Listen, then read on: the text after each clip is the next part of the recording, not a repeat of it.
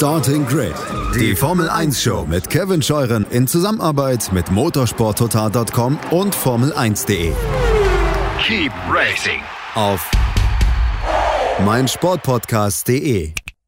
Einen schönen guten Tag und herzlich willkommen zu Starting Grid, eurem Formel 1 Podcast auf meinsportpodcast.de. Es ist Formel 1 Halbzeit. Ja, und wenn ihr jetzt richtig rechnet, werdet ihr sagen, ja, Scheuren, hör auf nach elfeinhalb Rennen ist Halbzeit. Also müssten wir zur Hälfte des Rennens in Belgien diese Halbzeitanalyse machen, aber machen wir nicht. Wir machen die jetzt nach dem großen Preis von Ungarn und ich freue mich sehr, dass ich heute zwei Gäste hier bei mir habe, über die ich mich sehr, sehr freue.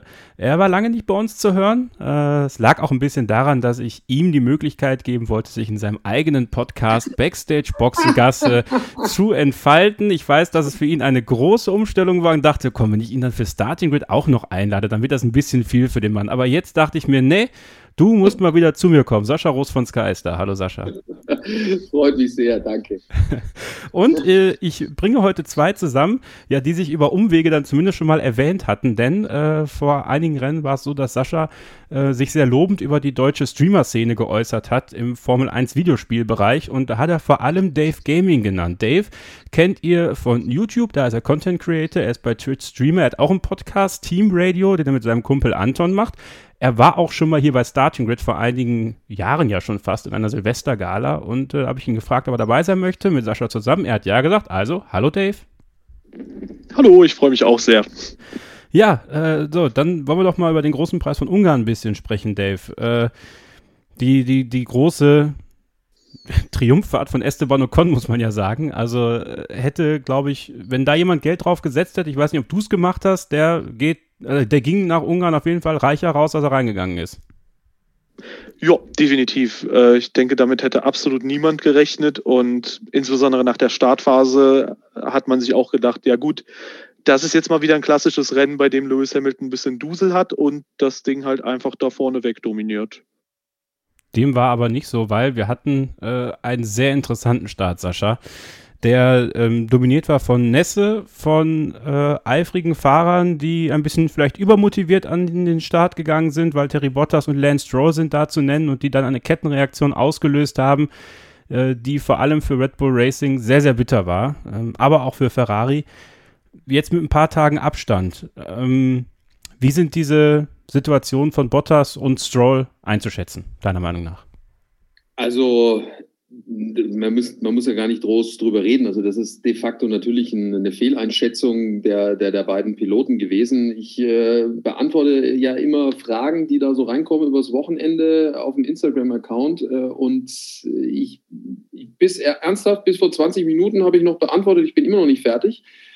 Und äh, die, es gibt sehr viele, die Mercedes bzw. Bottas da Absicht unterstellt haben, also dass das von langer Hand geplant war, diese, diese Kegelnummer da zu, veranstalten.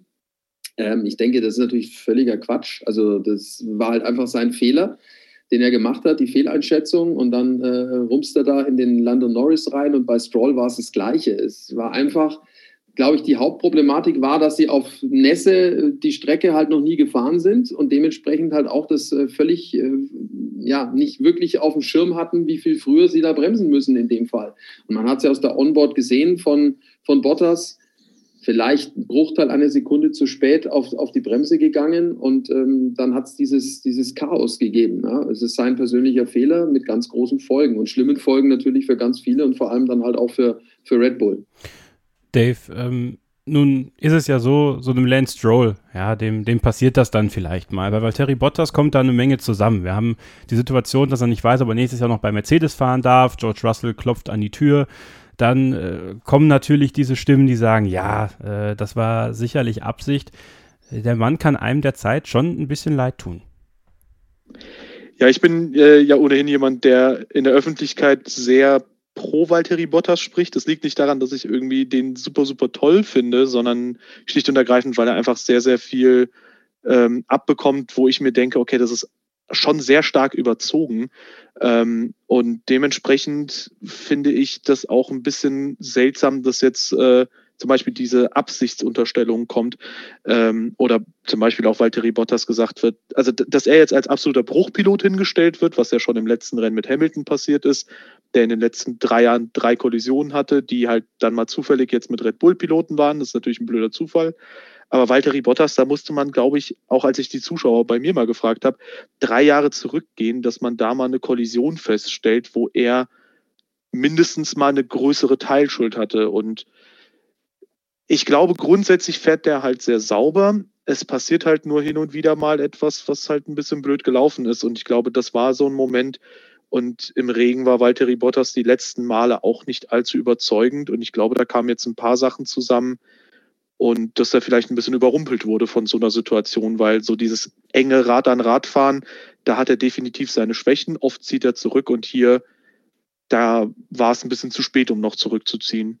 Ich glaube, das Problem war halt auch, dass er den Start so verhunzt hatte. Ne? Der ist ja gar nicht weggekommen. Und dann kommt da, wie du schon sagst, Dave, so viel, glaube ich, zusammen. Ich meine, es, es sind ja auch nur Menschen. Ja? Dann denkt er sich, verdammt, den Start, ich muss dranbleiben. Jetzt ist der davor, es geht um die WM, der Verstappen ist vorbei, ich bleib stehen, muss irgendwie gucken, dass ich helfen kann. Und dann äh, ist es ja ein, das sind ja wirklich minimalste, minimalste Entscheidungsfehler, die dann da passieren. Ja? Und äh, ich meine, gerne gemacht hat er das mit Sicherheit nicht. Und wie du schon sagst, er ist jetzt definitiv nicht in der Vergangenheit aufgefallen als unfairer Fahrer oder extrem harter Fahrer in dieser ganzen Angelegenheit. Der kann einem leid tun, ist immer so ein Ding. Ne? Inwieweit kann einem Formel-1-Fahrer leid tun? Aber für ihn ganz persönlich ist es natürlich schon äh, ziemlich hart, was da die letzten Monate passiert ist. So, dann gab es ja dieses Strafmaß. Äh, sowohl Stroll als auch Bottas haben fünf Plätze für das Rennen in Belgien aufgebrummt bekommen. Auch da, Sascha, melden sich natürlich jetzt viele Leute. Sie haben so vielen das Rennen gekostet, äh, vor allem Bottas ja in gewisser Weise Norris und ja allen Red Bulls. Hm, die sagen, das hätte durchaus auch mehr sein können. Ja, hätte es durchaus mehr sein können? Also ich habe am Anfang auch gedacht, da gibt es mehr. Äh, ich ja, stehe natürlich da auch dann immer mal im Austausch mit dem einen oder anderen Ex-Fahrer, äh, die dann aber auch sagen, ja, es ist äh, am Ende geht es halt nicht darum, was die Folgen sind, sondern es geht um die Kollision als solche und nicht das, was dann da möglicherweise noch passiert und wen es dann im Nachgang erwischt.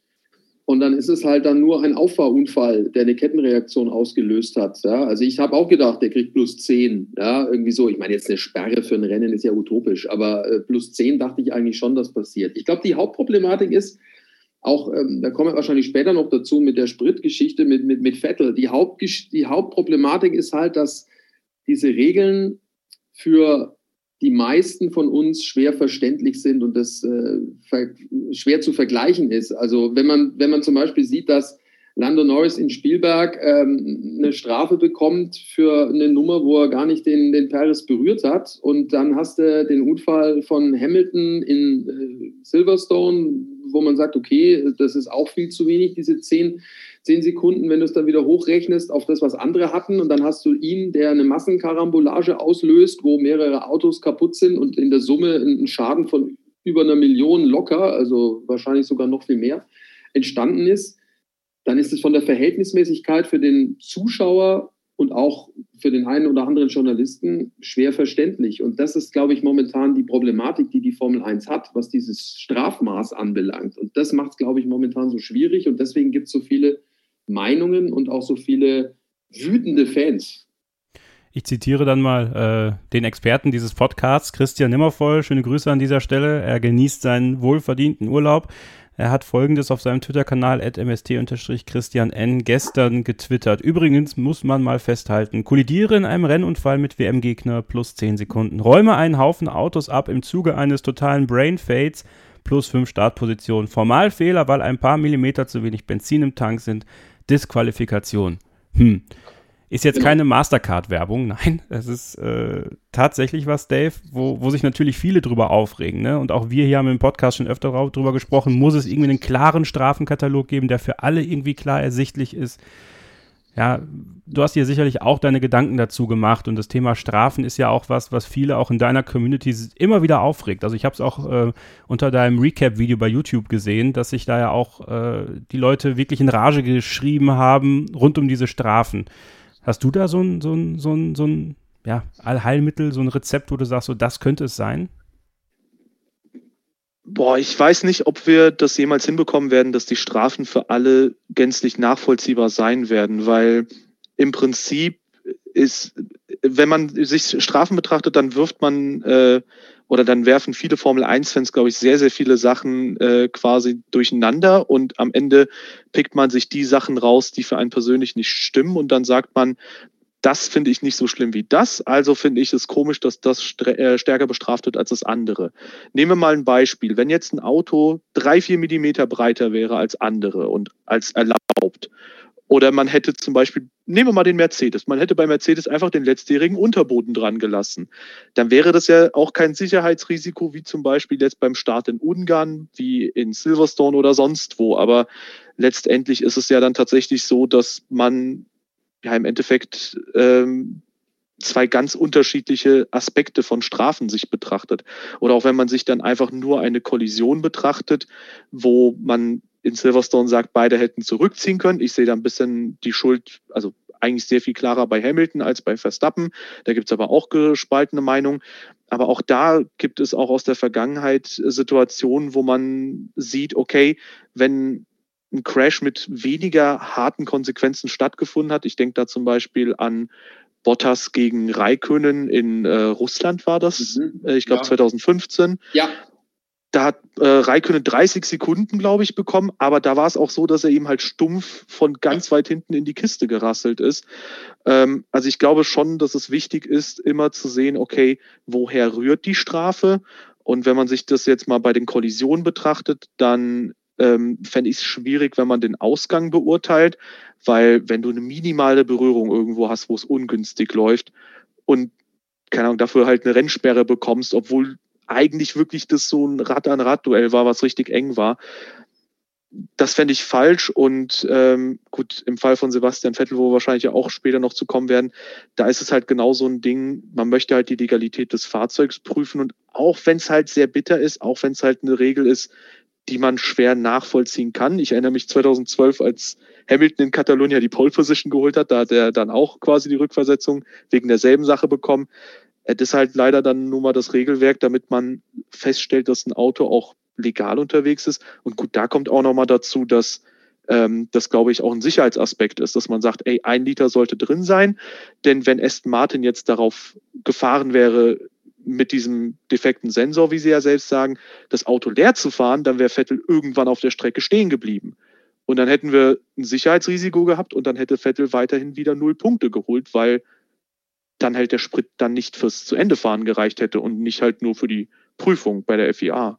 Ja, der Punkt ist ja, du siehst es ja zum Beispiel bei, bei Williams, die ja genau das gleiche Problem hatten mit dem Sprit, aber die waren halt einfach clever und haben gesagt, pass mal auf, George äh, und auch der Latifi, ihr stellt mal schön eure Karren ab, ähm, weil es gibt ja diese Regel, im Rennen musst du nicht mehr äh, zurückfahren. Da kannst du einfach auf der Ehrenrunde irgendwo stehen bleiben, das ist kein Problem. Es muss halt nur dann bei der Spritentnahme dieser einen Liter noch drin sein. Äh, gilt ja nicht für freie Trainings und Qualifying, da musst du aus eigener Kraft wieder zur, zur, zur Box zurückkommen können. Also die hätten, wenn sie es bei Aston Martin einfach clever gemacht hätten und hätten schon vorher erkannt, dann hätten sie ihn auch bei Kurve 1 stehen lassen können, rein theoretisch. Ja? Und das ähm, de facto hast du da völlig recht. Äh, es ist halt nun mal eine Regel und bloß weil es jetzt einen deutschen Fahrer erwischt hat, kann man jetzt nicht einfach sagen, das ist jetzt irgendwie ähm, nicht in Ordnung. Also dass es diese Regel gibt, das, ist halt so. Das wissen alle. Das ist es. Das ist ja das Nächste. Es ist ja jetzt keine geheime Regel, die bisher noch nie äh, ja, gegriffen hat. Das ist, das ist mal Fakt. Ich meine, auch gerade mit diesen ähm, Beurteilen von irgendwelchen Zusammenstößen, ich meine, beim Fußball, überlegt mal, was es da für Konstellationen gibt. Hand zum Beispiel, da ist es Hand, da ist es keine Hand. Es ist halt ganz schwer, einheitlich zu sagen, ähm, so und so ist es und das ist jetzt die Vorlage für alles. Es ist halt keine Mathematik, wo du sagen kannst, 2 plus 2 ist 4. Das stimmt, das stimmt. Ja. Ich glaube, das wird sich auch kaum ändern, Dave. Ne? Eine Analogie habe ich vielleicht noch. Äh, Kevin kennt sich ja auch sehr gut im Fußballbereich aus. Ähm, vielleicht mal da deine Meinung zu. Also ich vergleiche halt dieses äh, Strafmaß, je nachdem, äh, was man getan hat und was es auslöst. Ähm, da stelle ich halt die Analogie her, ähm, dass man vielleicht im Fußball einen Foul begeht, was überhaupt nicht schlimm ist, aber wenn der Gegner halt sehr, sehr, sehr ungünstig aufkommt und sich verletzt, dass man dann halt trotzdem irgendwie eine rote Karte aussprechen würde oder halt noch schlimmere Sachen ähm, das fände ich dann auch nicht richtig, weil ja. im Endeffekt man betrachtet sich das faul und nicht die großen Konsequenzen. Ja, das ist ja das, was die auch äh, sagen, die, die Ex-Fahrer und auch die, die Stewards. Am Ende geht es um den Akt oder den Fehler oder den Unfall und ob daraus jetzt ein Schaden von was weiß ich wie viel Millionen entsteht oder ob der äh, WM-Führende abgeschossen wird, hat demzufolge hat gar keine, äh, hat gar keine Relevanz. Darum geht es gar nicht. Es geht einfach nur um das, was passiert ist. Und klar kann man natürlich sagen, jetzt Beispiel Silverstone, kriegt er die Kurve oder kriegt er sie nicht? Das ist natürlich äh, rein hypothetisch, weil das so genau wissen tust du es auch nicht, ob er sie bekommen hätte oder nicht. Und ob jetzt ein Albon mit einem anderen Auto äh, das fährt, weiß man nämlich auch nicht, weil der Red Bull äh, ist halt äh, kein Mercedes. Ja? Kannst du ja nicht genau simulieren, ob der das jetzt packt oder nicht. Und Albon ist nicht Hamilton. Ja, gut, auch das, ja, äh, auch das, ja. Aber ich meine, damit, das ist ja das Nächste, damit tut sich ja auch ein Team, finde ich jetzt mal in der Außendarstellung jetzt auch nicht unbedingt einen Gefallen, wenn du mit solchen Sachen kommst. Das war ja dann auch das, wo, wo es dann in die nächste Stufe eskaliert ist, ja, wo, wo Toto Wolf so sauer war. Und wir werden da mal ganz kurz den Cut machen und dann nämlich im nächsten Abschnitt über diesen WM-Kampf sprechen, der sich ja jetzt ordentlich zugespitzt hat. Äh, Max Verstappen wollte eigentlich als WM-Führender in diese Sommerpause gehen, wenn ihm dann ja zwei Heimrennen blühen in Belgien und in den Niederlanden so gesehen. Ja, das ist aber nicht der Fall, denn Lewis Hamilton hat ihn nochmal überholt und auch in der Konstrukteurswertung wird es ordentlich eng zwischen Red Bull und Mercedes. Das und viel mehr besprechen wir, wenn es gleich weitergeht, hier bei Starting Grid, dem Formel 1 Podcast auf meinsportpodcast.de. Zurück hier bei Starting Grid, dem Formel 1 Podcast auf meinsportpodcast.de. Kevin Scheuren, Sascha Roos von Sky und Dave Gaming schauen zurück auf den großen Preis von Ungarn und äh, kommen jetzt zum WM-Kampf zwischen Red Bull und Mercedes zwischen Lewis Hamilton und Max Verstappen, Sascha. Der hat sich ordentlich zugespitzt. Wenn wir mal ein bisschen auf die Statistik schauen, Max Verstappen hat 1, 2, 3, 1, 2, 3, 4, 5 Siege in dieser Saison gefeiert. Ja, aber die letzten beiden Rennen nur drei beziehungsweise zwei Punkte eingefahren. Nö, null beziehungsweise zwei Punkte, also zwei Punkte eingefahren. Warum steht bei Formel 1.de drei Punkte in Silverstone für Max Verstappen? Das muss mal jemand erklären. Das Sprintquali. Ach, das ja, Sprintquali, genau. Guck mal, seht ihr, das habe ich schon wieder vergessen. Es ist so viel passiert. Es ist so, ja, ist ja keine... diese Sprintquali ist ja auch so ein Ding. Ne? Stimmt. Oh. Ah, okay, Entschuldigung, dann mea culpa, Freunde. Da könnt ihr mal wieder nachhalten. Ähm, ja, aber äh, es ist auch wirklich eine sehr aufgeheizte Stimmung zwischen den Teams. Bist du äh, überrascht darüber, wie schnell das dann jetzt zwischen denen dann doch eskaliert ist und wie viel, wie viel Kindergarten ist da eigentlich bei deiner Meinung nach? Nö, also überrascht mich eigentlich gar nicht, weil das ja äh, am Ende seit Saisonbeginn so ist. Also das ging ja los in Bahrain schon hier mit dem Außenrum überholen von Verstappen, dann musste er die Position wieder hergeben, dann gab es äh, ja die Geschichte mit dem Flügel, äh, den äh, Mercedes angemahnt hatte und gesagt hat, hallo hier, der, der Flügel, der passt mal gar nicht, euer, euer Heckflügel, der verbiegt sich bei Red Bull. Dann gab es da diese große Untersuchung von der FIA, ähm, dann wurde der verboten, der biegsame Flügel. Dann ging es weiter mit dem Frontflügel, der bei Mercedes nicht in Ordnung war. Dann hat Mercedes wieder zurückgeschlagen, hat gesagt, Freunde, also eure Boxenstops, das ist viel zu schnell, also da passt auch einiges nicht. Also das ist, äh, jetzt mal ehrlich, das ist ja großartig für uns als Formel 1 und Motorsport-Fans, dass das da hin und her geht. Das ist wie in den alten Zeiten. Und äh, endlich ist da mal auch ein bisschen äh, Dampf, Dampf dahinter. Äh, ist, doch, ist doch großartig. Und ich glaube, dass das bis zum, zum Ende der Saison so weitergehen wird.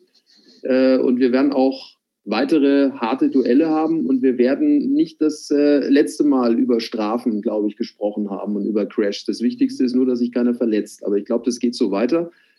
Und ähm, die Entscheidung soll bitte erst am letzten Rennen dann, wo auch immer das dann stattfindet, äh, dann auch äh, dann über die Bühne gehen. Dave, ich möchte das gerne mal aus einer anderen Warte noch so ein bisschen aufziehen. Das ist ein Thema, worüber wir uns auch schon privat unterhalten haben. Äh, die aufgewiegelte Stimmung auch bei den Fans. Und ähm, Sascha sagt, eine, sagt was ganz Interessantes. Es ist so wie früher. Ich habe mit meinem Arbeitskollegen gesprochen und dachte dir so, boah, scheiße, stellt euch mal vor, es hätte damals mit Schumacher und Hill oder Schumacher und Villeneuve Social Media gegeben. Das hätte, das wäre, das wäre, also ich, ich finde, ganz persönlich, ist meine Meinung, ich finde äh, Formel 1 Twitter zum Beispiel aktuell ganz, ganz furchtbar, äh, Dave. Und, und ich weiß, wir, wir sind uns da nicht ganz ungleich in den Meinungen. Ja, ich finde es halt äh, sehr schade, dass man immer wieder das Gefühl bekommt, dass Menschen stellenweise sehr viel emotionaler noch an die Sache rangehen, als es dann die Leute tun, die halt wirklich emotional in so einem Moment sein könnten oder sollten. Ähm, ich denke mir dann immer wieder so, ey, äh, Lewis Hamilton und Verstappen können sich da auch irgendwie äh, quasi die Hand geben bei einem Ungarn-Wochenende oder halt quasi mit einer Faust äh, checken. Warum bekommt man das quasi in den Fangruppen nicht hin, dass man da halt einfach normal miteinander redet? Ähm, gerade weil man ja auch so viel Distanz zu dem Ganzen hat. Ich verstehe ja schon dieses ganze Thema Emotionalität. Und ähm, ja, auch wenn es natürlich schön ist, dass man so eine harte Rivalität hat, ich würde mir halt da insbesondere auch von den Teams wünschen, dass man da ein bisschen weniger Sandkasten hätte und ein bisschen mehr quasi auf der Strecke antworten im Sinne von, man probiert jetzt das Maximum aus dem Paket rauszuholen, weil ich finde das tatsächlich ab einem gewissen Punkt sehr befremdlich, wie so professionelle Teams dann ja sich sehr, sehr unprofessionell verhalten und würde mir sehr wünschen, dass also das ist dann sehr befremdlich und in anderen Momenten, und das ist das, was ich mir eher wünsche, wenn sie halt wirklich sehr, sehr zur Höchstform auflaufen, so diese klinische Präzision, die Verstappen dann bis zu den Österreich-Wochenenden hatte und dass er dann quasi fast keinen einzigen Fehler gemacht hat. Ähm, das finde ich halt dann bewundernswert. Und das ist das, was ich mir lieber so ein bisschen wünschen würde, statt dass man so diese ganz großen Kontroversen hat und dann schüttet jedes Team noch ein bisschen Benzin nach und äh, auf Social Media geht es dann ab. Ja, das Problem ist, dass sie natürlich da auch äh, kein wirklich gutes Vorbild dann abgeben, weil logischerweise jedes Lager dann danach zieht. Also jetzt zum Beispiel dieser verweigerte Handschlag da von Christian Horner äh, und dann der Blick von Toto Wolf. Ich weiß nicht, ob ihr es gesehen habt, aber ja. wie der da geguckt hat und ihm nachschaut, da weißt du ja, äh, also ohne Worte weißt du genau, was da abgeht äh, in gewisser Weise. Also da liegen die Nerven natürlich blank. Das ist ja ist, ist völlig klar aber irgendwie ist halt, ich gebe dir recht, Dave, man könnte damit ein bisschen professioneller umgehen äh, in gewisser Weise. Aber es zeigt natürlich auch, welche hohe Emotionalität dann von den sogenannten Alpha-Tieren da auch drin steckt und was da an Druck auf denen lastet. Also irgendwie erinnert es mich, jetzt müssen wir wieder zum Fußball kommen, aber irgendwie erinnert es mich schon an die besten Zeiten, als Uli Hoeneß aus dem Süden geschimpft hat auf Dortmund oder noch früher auf Bremen mit, mit äh, Herrn Lemke und so weiter. Oder Christoph Daum, ja, ähm, Kevin, ne, um, um, um ja. Ins Spiel zu bringen. Das, das, das sind am, am, Ende ist es in gewisser Weise auch Entertainment. Es ist Unterhaltung bei allem Ernst, den man dann vielleicht auch wieder hat, aber es treibt schon auch diese Sportart in gewisser Weise nach vorne, diesen Motorsport. Ja, das ist halt das, wo ich manchmal so meine Zweifel daran habe tatsächlich, weil wenn man wirklich mal, also es gibt ja kein, es gibt ja kein Grau. Es gibt nichts dazwischen. Es gibt entweder bist du, ich, ich, das sehen wir ja selbst in unseren Livestreams, die ich mit Christian mache auf dem YouTube-Kanal von Formel 1D, was da im Chat teilweise abgeht. Ne? Also wenn du nur ein Mühe was in eine andere Richtung sagst, dann kommen die aus dem Lager und sagen, du bist ein totaler Fan von dem. Ja, äh, was glaubst du, was ich teilweise äh, ja. noch an, an, auf Instagram oder ja, Twitter ist jetzt nicht mehr so schlimm, aber auf Instagram teilweise für äh, ja, für, für, für Texte kriege. Ab und zu ist es, hey, es ist alles noch im Rahmen, ne? aber es gibt schon den einen oder anderen, der mich also das ist natürlich das Beste, wenn du innerhalb von 30 äh, Sekunden einen bekommst, der dich irgendwie beschimpft als Hamilton-Liebling und äh, der nächste schreibt, äh, ob ich denn eigentlich die holländische Staatsbürgerschaft habe. ja. ja, kein Witz. Ja, aber das mein, aber das ist es ja. Das ist es ja, was ich meine. Es gibt dann nur so Extreme. Und es ist einfach, und ich finde ja zum Beispiel, also äh, da finde ich das Verhalten der beiden Fahrer ähm, zueinander viel, viel besser. Also ich fand es auch Samstag ganz gut, als Verstappen mal auf den Tisch gehauen hat in der Pressekonferenz und gesagt, jetzt ist es aber mal gut. Also wir müssen ja irgendwann auch wieder ganz normal miteinander fahren können. Ja, ja, das, das, das ist natürlich richtig. Aber ich glaube, dass das kein Problem der Formel 1 ist und ich glaube auch nicht, dass das ein Problem ist von den jeweiligen äh, Köpfen äh, der, der, Teams, sondern ich glaube, das ist leider ein Problem der Gesellschaft. Das ist äh, meine Meinung. Also ich, ich habe zwei Kinder, ich kriege das ja auch so ein bisschen mit, wie das da schon äh, in jüngeren Jahren passiert und was da abgeht und wie das abgeht. Ich glaube, es ist einfach ein Gesellschaftsproblem, weil, sich, weil man sich zu leicht hinter irgendwelchen Namen verstecken kann, um dann dort auszukeilen in jede Richtung. Das ist leider das Problem. Das ist, ja, das trifft den Nagel wahrscheinlich auf den Kopf. Ähm, ja, könnt, könnt ihr selber vielleicht auch mal für euch so in den nächsten drei Wochen mal in euch gehen. Ich werde es auf jeden Fall auch mal machen. Äh, immer mal wieder sich selber hinterfragen, ob man immer das Richtige gesagt hat. Äh, ich glaube, das ist, ist für uns alle ganz wichtig. Äh, ganz wichtig wird es auch sein, Dave, wie es zwischen Verstappen und Hamilton weitergeht. Und ähm, eben der angesprochene Fakt, dass Lewis Hamilton jetzt in der WM-Wertung vorne liegt ähm, und die Historie zeigt, die zweite Saisonhälfte ist ganz häufig Hamilton-Territorium gewesen. Ist jetzt vom, vom Zeitpunkt her der schlecht möglichste für Verstappen gewesen, die WM-Führung zu verlieren, oder? Ja, das äh, berühmte Hamilton-Momentum, was in der zweiten Saisonhälfte einsetzt. Ähm, die Frage ist immer so ein bisschen, woran das genau liegt. Ob Mercedes zum Beispiel 2017 und 18, als es mit Ferrari knapp wurde, dann das Auto zunehmend besser verstanden hat und einfach Ferrari viel gepatzt hat. Oder was da genau das Problem von den Konkurrenzteams war. Ich habe in dieser Saison so ein bisschen das Gefühl, dass beide Fahrer theoretisch hätten mit 30, 40, 50 Punkten Führung in der WM vorne äh, sein können zur äh, Sommerpause, weil ich habe das Gefühl, dass da sehr viel komplett durcheinander ging. Also sowohl bei also bei beiden Teams immer wieder mal strategisch, als auch damit vereinzelten Fehlern. Man erinnert sich an den magischen Knopf zum Beispiel ja. Ähm, oder einen kaputt gefahrenen Unterboden bei Hamilton. Und ähm, in der Tat finde ich, dass die da schon ähm, Nerven gezeigt haben. Beide Parteien, sowohl die Fahrer als auch die Teams, weil auch bei Verstappen hätte das ein bisschen, ähm, bisschen klarer zumindest zu seinen Gunsten ausgehen können. Jetzt äh, ist es natürlich wie Kevin schon meinte, es gibt nur Schwarz und Weiß, schwierig über Silverstone zu reden. Ich habe ja gesagt, dass bei dem Crash für mich halt primär die Schuldfrage auf Hamilton zurückgeht. Wenn ich es aber jetzt mal aus einer reinen Rennintelligenzperspektive mir betrachte, es gab für Verstappen meiner, aus meiner Perspektive keinen Grund, da wirklich so strikt gegenzuhalten, weil ich glaube, das war auch eine Stärke von Hamilton immer wieder, dann auch in der zweiten Saisonhälfte. Der hat sich dann immer wieder gedacht, ey, ich nehme einfach mit, was geht. Und wenn vielleicht mal ein bisschen weniger geht, ist okay. Ich habe das stärkste Auto und das hatte Verstappen zu dem Zeitpunkt auch.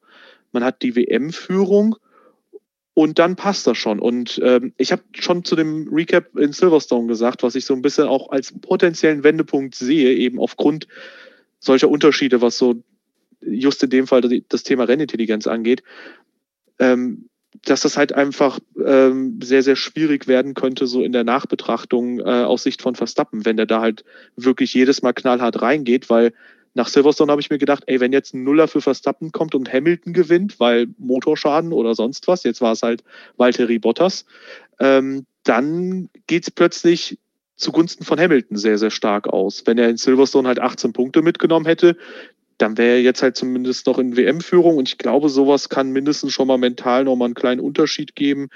Und äh, ja, ich denke, das äh, könnte dann schon boah, spannend werden in der zweiten Saisonhälfte. Ich wüsste aber noch nicht, auf wen ich da mein Geld setzen würde.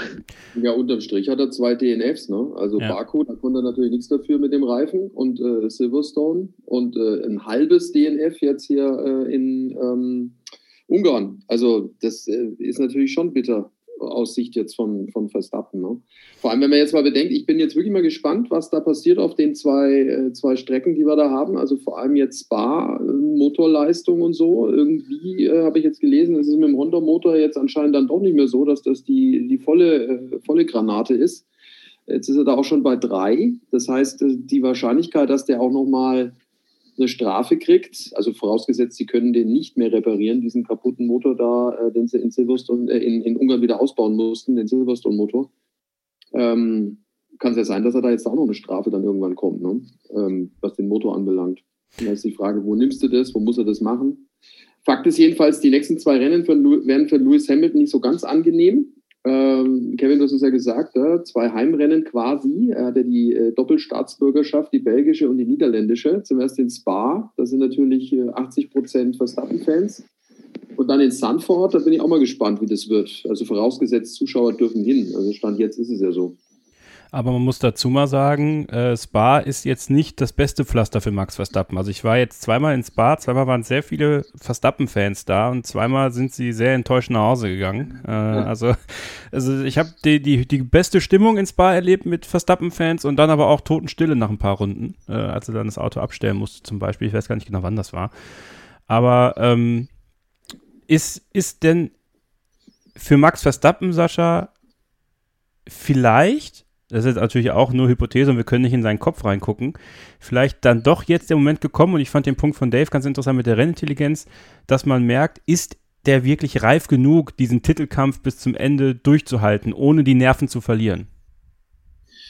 Das ist die große Frage. Äh, das ist ja das, was ihm immer wieder aufs Brot geschmiert wurde in den letzten Jahren, dass das immer sein Problem ist, dass er halt äh, eben nicht in der Lage ist, dann auch einfach mal so sich ein bisschen in Zaum zu halten, sein, sein Temperament zu zügeln in der einen oder anderen Situation und dann mit dem Kopf durch die Wand wollte. Das wurde dann oft entschuldigt, A, mit, mit äh, wenig Erfahrung und dann auch zweitens damit, dass er mit dem Auto halt extrem ans Limit musste, um überhaupt äh, mithalten zu können. Das ist ja eigentlich jetzt nicht der Fall. Bin gespannt, äh, inwieweit er auch selbst reflektiert genug ist, um vielleicht die Dinge dann auch mal aufzuarbeiten. Ich muss auch ehrlich gestehen, ich bin da zu weit weg, um das genau beurteilen zu können. Also sein Vater ist, glaube ich, jetzt nicht so der ganz äh, ruhige Pol in gewissen Dingen, wenn man der, das so in der Historie betrachtet, um es mal so zu, zu, zu äh, benennen. Der ist auch wieder super, super nah dran. Ne? Das war ja mal eine Zeit lang ein bisschen weiter weg und ich habe das Gefühl, der ist jetzt wieder so präsent wie seit Jahren nicht mehr. Na gut, vielleicht er ist er jetzt wieder Vater geworden. Vielleicht liegt es daran, so, dass er da auch irgendwie nicht so gern daheim ist momentan mit schreienden Baby. Keine Ahnung, ohne ihm da jetzt was unterstellen zu wollen, aber vielleicht liegt es daran. Also du hast aber völlig recht, Kevin, der hat, ich will nicht sagen, einen Maulkorb äh, bekommen zeitweise, aber wenn man den, das kann ich jetzt nur sagen, wenn wir den nach äh, Interviews fragen, dann sagt er ja, er darf nichts sagen. So war es zumindest jetzt eine Zeit lang. Ich weiß nicht, ob sich das wieder verändert hat, aber das hat man bei Red Bull nicht so gern gesehen, dass er Interviews gibt. Hm. Dann die andere Frage, und das war etwas, was mich doch, also hat mir doch ein bisschen die, die Sorgenfalten auf die, auf die Stirn getrieben, Dave. Lewis Hamilton auf dem Podium in, in, äh, in Ungarn. Diese, diese Erschöpfungssymptome, ähm, ja, nicht, man darf nicht von der Hand weisen, Lewis Hamilton weiß auch, wie man sich inszeniert. Aber ich würde jetzt mal in dem Fall wirklich sagen, das war schon zu krass, äh, um das zu inszenieren. Ähm, das Thema Long Covid und, und dieser WM-Kampf, der wirklich an die Substanz geht bei beiden, weil wir ja jetzt nicht nur einen körperlichen WM-Kampf auf der Strecke haben, sondern auch die Nerven, äh, dieser Psychokrieg, der sich da auftut. Ähm, glaubst du, das könnte noch für, für Lewis Hamilton, also dass wir vielleicht noch mehr dieser Momente von ihm sehen, wo, wo es vielleicht gar nicht mehr weitergehen kann für ihn in einem Rennen auch? Ich glaube, dass er die Rennen an für sich schon ähm, beenden kann. Ich denke, die physische Kraft dazu hat er. Ich glaube, Ungarn war jetzt auch ein besonders anstrengendes Rennen, weil ist ja ein sehr, sehr verwinkelter Kurs, sehr wenige äh, Phasen, wo man sich ausruhen kann. Und für ihn war das ja auch ein sehr intensives Rennen über eigentlich die gesamte Renndistanz. Ähm, ich glaube, aus der Perspektive hat er vielleicht sogar ein bisschen Glück, dass äh, Singapur jetzt aus dem Kalender gestrichen wurde, weil das wäre ja nochmal ein längeres Rennen von der reinen Dauer her und ähm, ja, was die Luftfeuchtigkeit und Co. angeht, ja auch nicht allzu angenehm ist. Ich glaube aber, dass es vielleicht so im Detail manche Sachen verändern könnte, weil wenn man jetzt mal sieht, dass er dann anscheinend tatsächlich angeschlagen ist. Ich würde ihm jetzt nicht unterstellen, also was ihm ja auch unterstellt wird, dass er sich da ähm, quasi in Szene setzt und äh, quasi schauspielert. Ich glaube, wenn bevor Hamilton nicht tot umgibt, werden manche Leute nicht äh, quasi davon überzeugt werden, dass manches halt vielleicht nicht geschauspielt ist. Aber ich glaube, das könnte auch vielleicht so retrospektiv auf manche Situationen tatsächlich dann Effekt gehabt haben, wo vielleicht im notwendigen Moment vielleicht so dieser Funken Konzentration benötigt wird. Das letzte Mal, als ja auch Hamilton in einem Regenrennen klaren Fehler gemacht hat, jetzt war es halt Imola, ähm, davor war halt dann auch irgendwann 2019 beim Deutschland-GP, wenn ich mich zurückentsinne, ja. äh, richtig zurückentsinne. Und da ging es ihm ja auch nicht gut körperlich. Und wer weiß, vielleicht ist das tatsächlich so ein schwerwiegenderes Ding, als man dann wirklich glaubt. Und ich glaube, insbesondere bei einem Spitzensportler wenn du halt wirklich versuchst, am absoluten Limit deines Körpers zu agieren, da könnte es vielleicht tatsächlich einen äh, stärkeren Effekt haben als auf einen ganz normal Sterblichen, sage ich jetzt mal. Ja, das wird alles etwas sein, was man weiter beobachten muss. Also auch rein gesundheitlich. Das Thema Long Covid ähm, sollte auch im Profisport nicht äh, vernachlässigt werden, meiner Meinung nach, und könnte dann eben auch vielleicht über Lewis Hamilton ein Thema werden. Wir machen jetzt eine kurze Pause und dann habe ich noch drei beziehungsweise vier Themen, die wir mal anreißen werden vom großen Preis von Ungarn. Und dann machen wir noch eine kleine Halbzeitbilanz heute. Ähm, was sind uns so als Überraschungen und vielleicht auch negative Überraschungen ins Auge gefallen? Das erfahrt ihr, wenn ihr dran bleibt hier bei Starting Grid, dem Formel 1 Podcast auf meinsportpodcast.de. Ihr hört Starting Grid, den Formel 1 Podcast auf meinsportpodcast.de. Der große Preis von Ungarn hat den 111. Sieger der Formel 1 Geschichte hervorgebracht. Esteban Ocon, der Franzose im französischen Auto im Alpine. Dave Gaming hat die französische Nationalhymne angestimmt in, sein, in seinem ja. Recap. Das fand ich ganz gut. Du hast eine tolle Singstimme, Dave. Also sollst du was draus machen. Danke dir. Wirklich cool. ähm, nee, aber äh, du hast auch ein ganz. Ich kann den Text gar nicht, also geschweige denn kann ich Französisch. Also, großartig. ich glaube auch Dave hat es abgelesen, oder? Äh, ja, die ersten zwei Zeilen war es. ist wie ein guter Lehrer in der Schule. Der macht immer die ersten beiden Zeilen von einem Gedicht, dann sagt er, ja, ich kann das. Ja, so denkst du, ah, sehr gut. Nein, aber Spaß beiseite. Ich habe das Gefühl, nur Esteban Ocon interessiert keinen so wirklich, weil äh, ich habe ganz viel Berichterstattung über das Rennen gelesen, aber der Name Esteban Ocon fällt ziemlich häufig leider hinten über. Schade für ihn irgendwie. Das ist richtig. Ich meine, er hat jetzt endlich mal zumindest äh, dann auch die Aufmerksamkeit bekommen, die ihm gebührt in gewisser Weise, weil der stand ja schon mal am, am, Podium und das hat auch kaum einer bemerkt. Das war in Bahrain damals, als Paris gewonnen hat. Da haben sich alle auf Paris gestürzt, ja, wie großartig. Und der arme Ocon war auch das erste Mal überhaupt auf dem Podium und irgendwie ist er völlig runtergefallen in der Berichterstattung, was das anbelangt. Aber äh, ja, also am Ende muss er auch wieder sagen, äh, hätte ich ihm nicht zugetraut, dass er es in diesem Jahr schafft, ein Rennen zu gewinnen. Also da hätte ich jetzt wirklich viel Geld drauf gesetzt, aber auf, auf ihn hätte ich, wäre ich nicht gekommen. Äh, aber die Leistung, die er vollbracht hat, war schon stark. Also der hat ja wirklich keinen Fehler gemacht. Und er hat ja auch Druck bekommen von, von Vettel eigentlich das ganze Rennen über. Also das war schon eine bärenstarke Leistung von, von Esteban Ocon.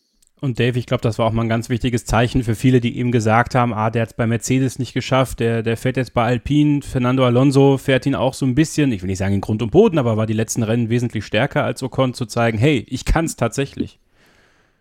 Ja, ich bin auf jeden Fall auch bei den Leuten eher anzusiedeln, die sagen, dass Fernando Alonso dann Oberwasser gewonnen hat nach ein paar Rennen Eingewöhnungsphase und ja, das war halt eine richtig, richtig starke Leistung. Klar, ein bisschen glücklich war es, dass er da gut durch den Start gekommen ist, aber danach hat er halt auch eine brillante Leistung abgeliefert. Die Pace war super und auch wenn Alonso im zweiten Stint häufig ein bisschen mehr rausholt als Ocon, ja, alles in allem war er halt der stärkere Alpin-Pilot und äh, Alpin hätte ich auch definitiv dieses Jahr nicht ganz oben auf dem Siegerpodest gesehen.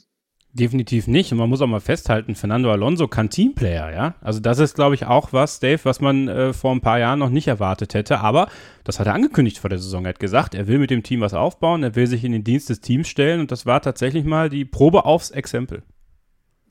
Ich glaube aber auch, dass das immer so ein bisschen eine falsche Rezeption von außen ist, weil wenn man sich mal die Berichte von, ich glaube, Massa und auch, äh, wer war danach der Teamkollege? Button? Button, äh, ich, Button ich glaube, wenn man sich so mal ein paar vereinzelte Interviews und Berichte anhört, ich glaube, die reden dann schon sehr positiv von Alonso.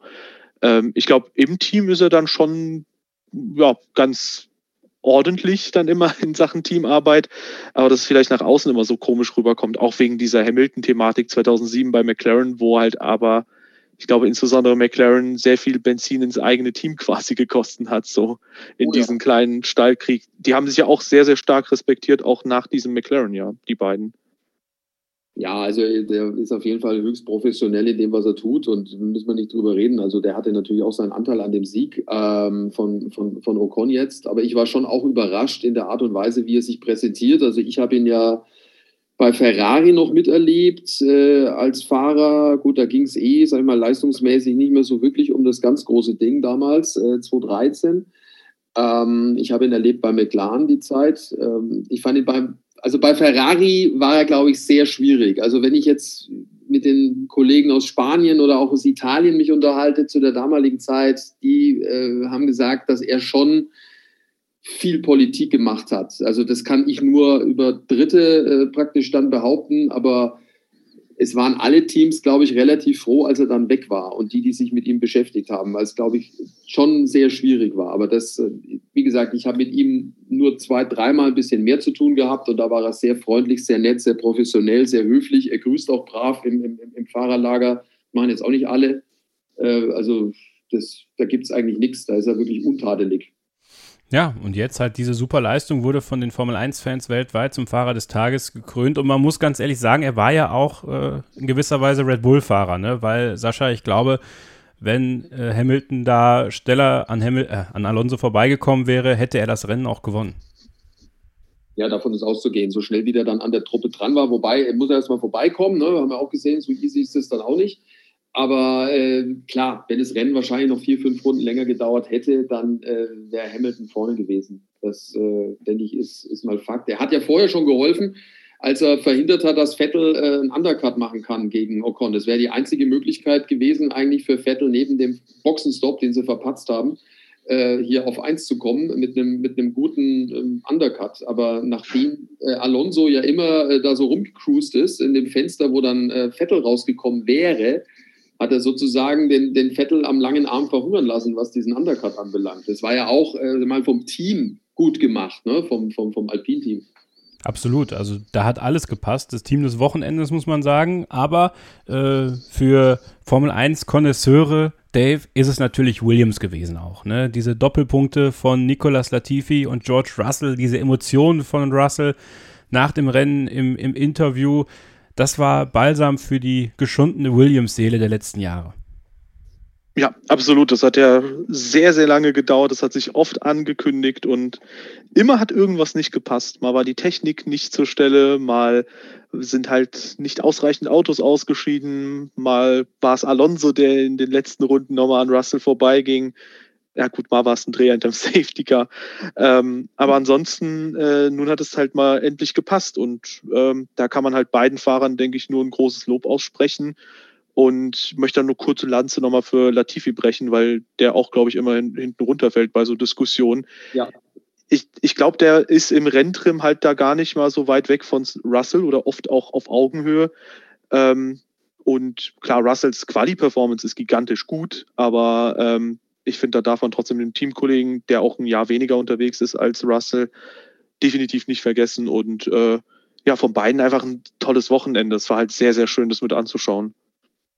Ja, also auch Jost Capito ist ja einer, der äh, ja aus seinem, wie sagt man so schön, aus, aus seinem Herzen keine Mördergrube macht oder so ähnlich heißt, glaube ich, dieser Spruch. Also auf jeden Fall trägt er das alles nach außen, wie es ihm geht und so. Und äh, der ich weiß es jetzt auch nur von Peter, äh, der ihn direkt gesehen hat, der ist da rumgehüpft wie so ein, wie so ein Flummi äh, im Fahrerlager vor lauter Freude und wollte alle umarmen. Hat dann gesagt, ich darf hier nicht, ich darf hier nicht, das ist ja äh, Corona, aber der hätte, der hätte alle gedrückt, die da ihm vor, vor die Arme gekommen wären, der Jost Capito.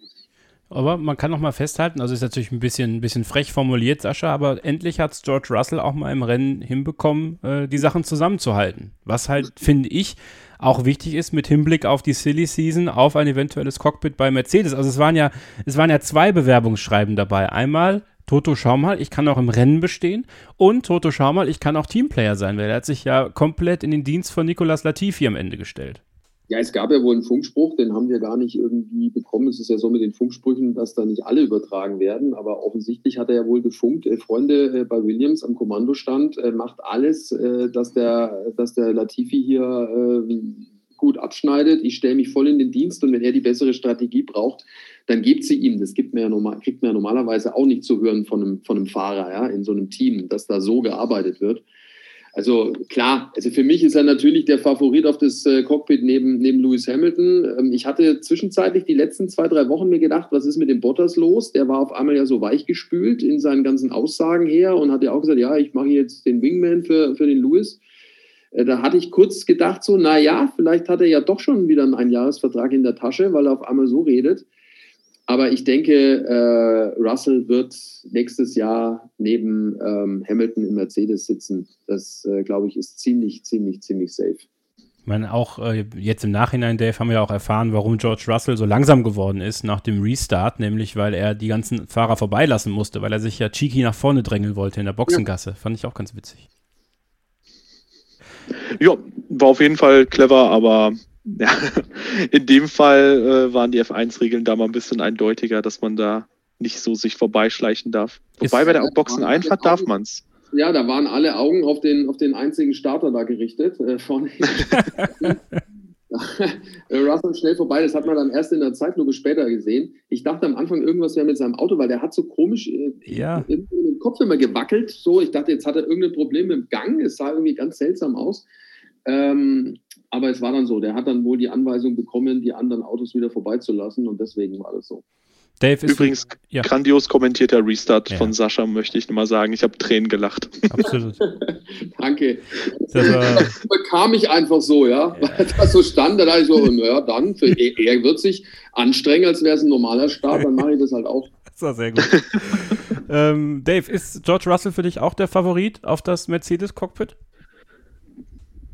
Ehrlich gesagt würde ich ein Jahr noch Bottas im Mercedes sehen, weil wir nächstes Jahr noch die neuen Regeln haben. So spiele ich mir das zumindest zusammen. Wir haben nächstes Jahr die neuen Regeln und mit Bottas ein Fahrer, der jetzt schon einige größere Regeländerungen miterlebt hat. Zu 2014 die Hybridautos, 2017 die deutlich größere dimensionierten Autos und natürlich auch ähm, ja so kleinere Revisionen, Frontflügel vereinfacht und so weiter und so fort.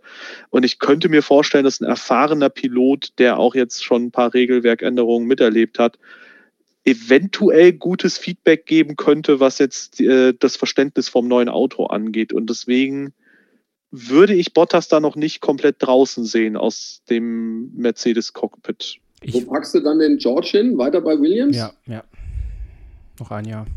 Also würde ich, würde ich auch. Dave, also gerne, sag, sag du mal.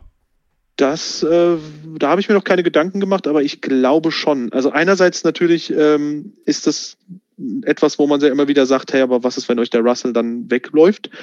Ähm, ich glaube aber, dass Russell, wenn er 2022 sieht, dass der Mercedes das beste Auto ist, dann halt sagt, ja gut, dann bleibe ich halt da, aber für Russell ist es halt auch eine Chance zu sehen, okay, mal angenommen, der Alpine ist da das beste Auto oder der McLaren oder sonst wie und Ricardo performt dann wie immer noch nicht, ähm, dann könnte sowohl McLaren da eine Chance sehen, äh, vielleicht Russell zu engagieren oder ein anderes Team und für Russell wäre es dann auch eine Chance zu sagen, okay, ich halte mir quasi jetzt mal alle Optionen offen, weil aktuell, glaube ich, hat er noch, ist er mit niemandem auf Kriegsfuß, aber wenn er sich jetzt mit Mercedes zerstreiten würde, dann äh, würde das, glaube ich, zumindest mit Mercedes schwer werden. Da würde er sich eine Option rausstreichen. Deswegen glaube ich, ein Jahr Williams würde er noch mitmachen und dann hätte er quasi alle Optionen offen.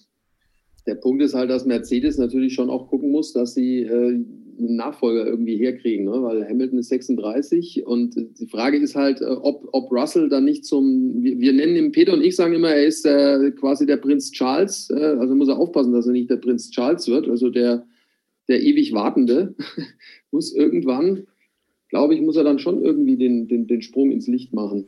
Ich bin, ich war eigentlich monatelang der Meinung, dass sie den Switch einfach machen. Dass sie Bottas in den Williams setzen und äh, Russell in den Mercedes holen. Just bis zum Interview von Peter Hardenacke mit Toto Wolf nach dem Rennen am Sonntag. Da habe ich zum ersten Mal das Gefühl bekommen, als er auf die Frage von Peter, wann denn dann das bekannt gegeben wird und wie das entschieden wird, als er sagte, ja, wir haben die Wahl zwischen Jugend oder Konstanz und dann so ganz vielsagend gegrinst hat. Und Toto Wolf macht ja nichts ohne Bedacht. Da passiert ja alles mit Kalkül, meiner Meinung nach. Und da habe ich zum allerersten Mal das Gefühl gehabt, die behalten den Bottas noch ein Jahr weil auch Lewis Hamilton das ganze Wochenende dieses Thema Teamwork so nach vorne geschoben hat auf Social Media, auch nach dem Qualifying und sowas und Valtteri immer weiter gelobt hat. Ja, einerseits kann es natürlich bedeuten, äh, Valtteri bei, bei der Stange zu halten für diese Saison, aber ähm, ich glaube tatsächlich, und da finde ich die, die, Argumentation von Dave total schlüssig, das Ganze nochmal ein Jahr laufen zu lassen, Bottas, äh, Russell eine Garantie für 2023 zu geben, äh, egal für wen. Entweder bleibt Bottas nochmal äh, und Russell ist dann die Nummer 1, weil Hamilton dann eventuell aufhören wird, weil ich glaube halt schon, dass man bei Mercedes und bei Lewis Hamilton diesen, diesen Wunschgedanken hat, mit diesem neuen Reglement Weltmeister werden zu wollen. Und ich würde jetzt vielleicht sogar eher sagen, dass es mit dem Teamkollegen Bottas einfacher zu handeln als mit dem Teamkollegen Russell. Und deswegen bin ich so wackelig geworden, dass ich mittlerweile sage, Bottas bleibt.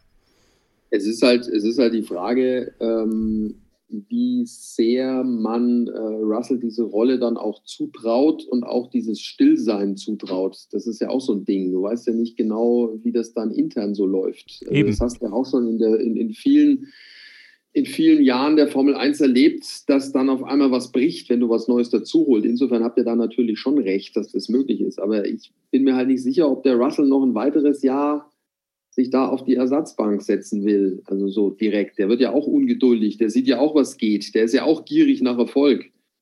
Das ist schwierig. Ist ganz schwer zu beurteilen, äh, um ehrlich zu sein. Also an den Tausch glaube ich nicht. Äh, wir hatten ja auch ein Interview mit Jos Capito, der gesagt hat, sie brauchen einen Fahrer, der die Leaderrolle annimmt, wenn jetzt Russell gehen würde. Und es muss einer sein, dem halt auch klar ist, dass es nicht um, um Podien und um Rennsiege gehen kann mit Williams im kommenden Jahr. Und da weiß ich halt nicht, ob der Bottas dann da der Richtige wäre als Teamleader in dem Sinn. Das äh, weiß ich nicht so genau. Glaube ich eher nicht. Aber wen siehst du denn dann da? Ja, schwer. Vielleicht kommt jemand von extern, man weiß ja nicht. Jetzt sag nicht Nico Hülkenberg. Ja. Also ich weiß, dass die schon in Kontakt waren. Ja, komm.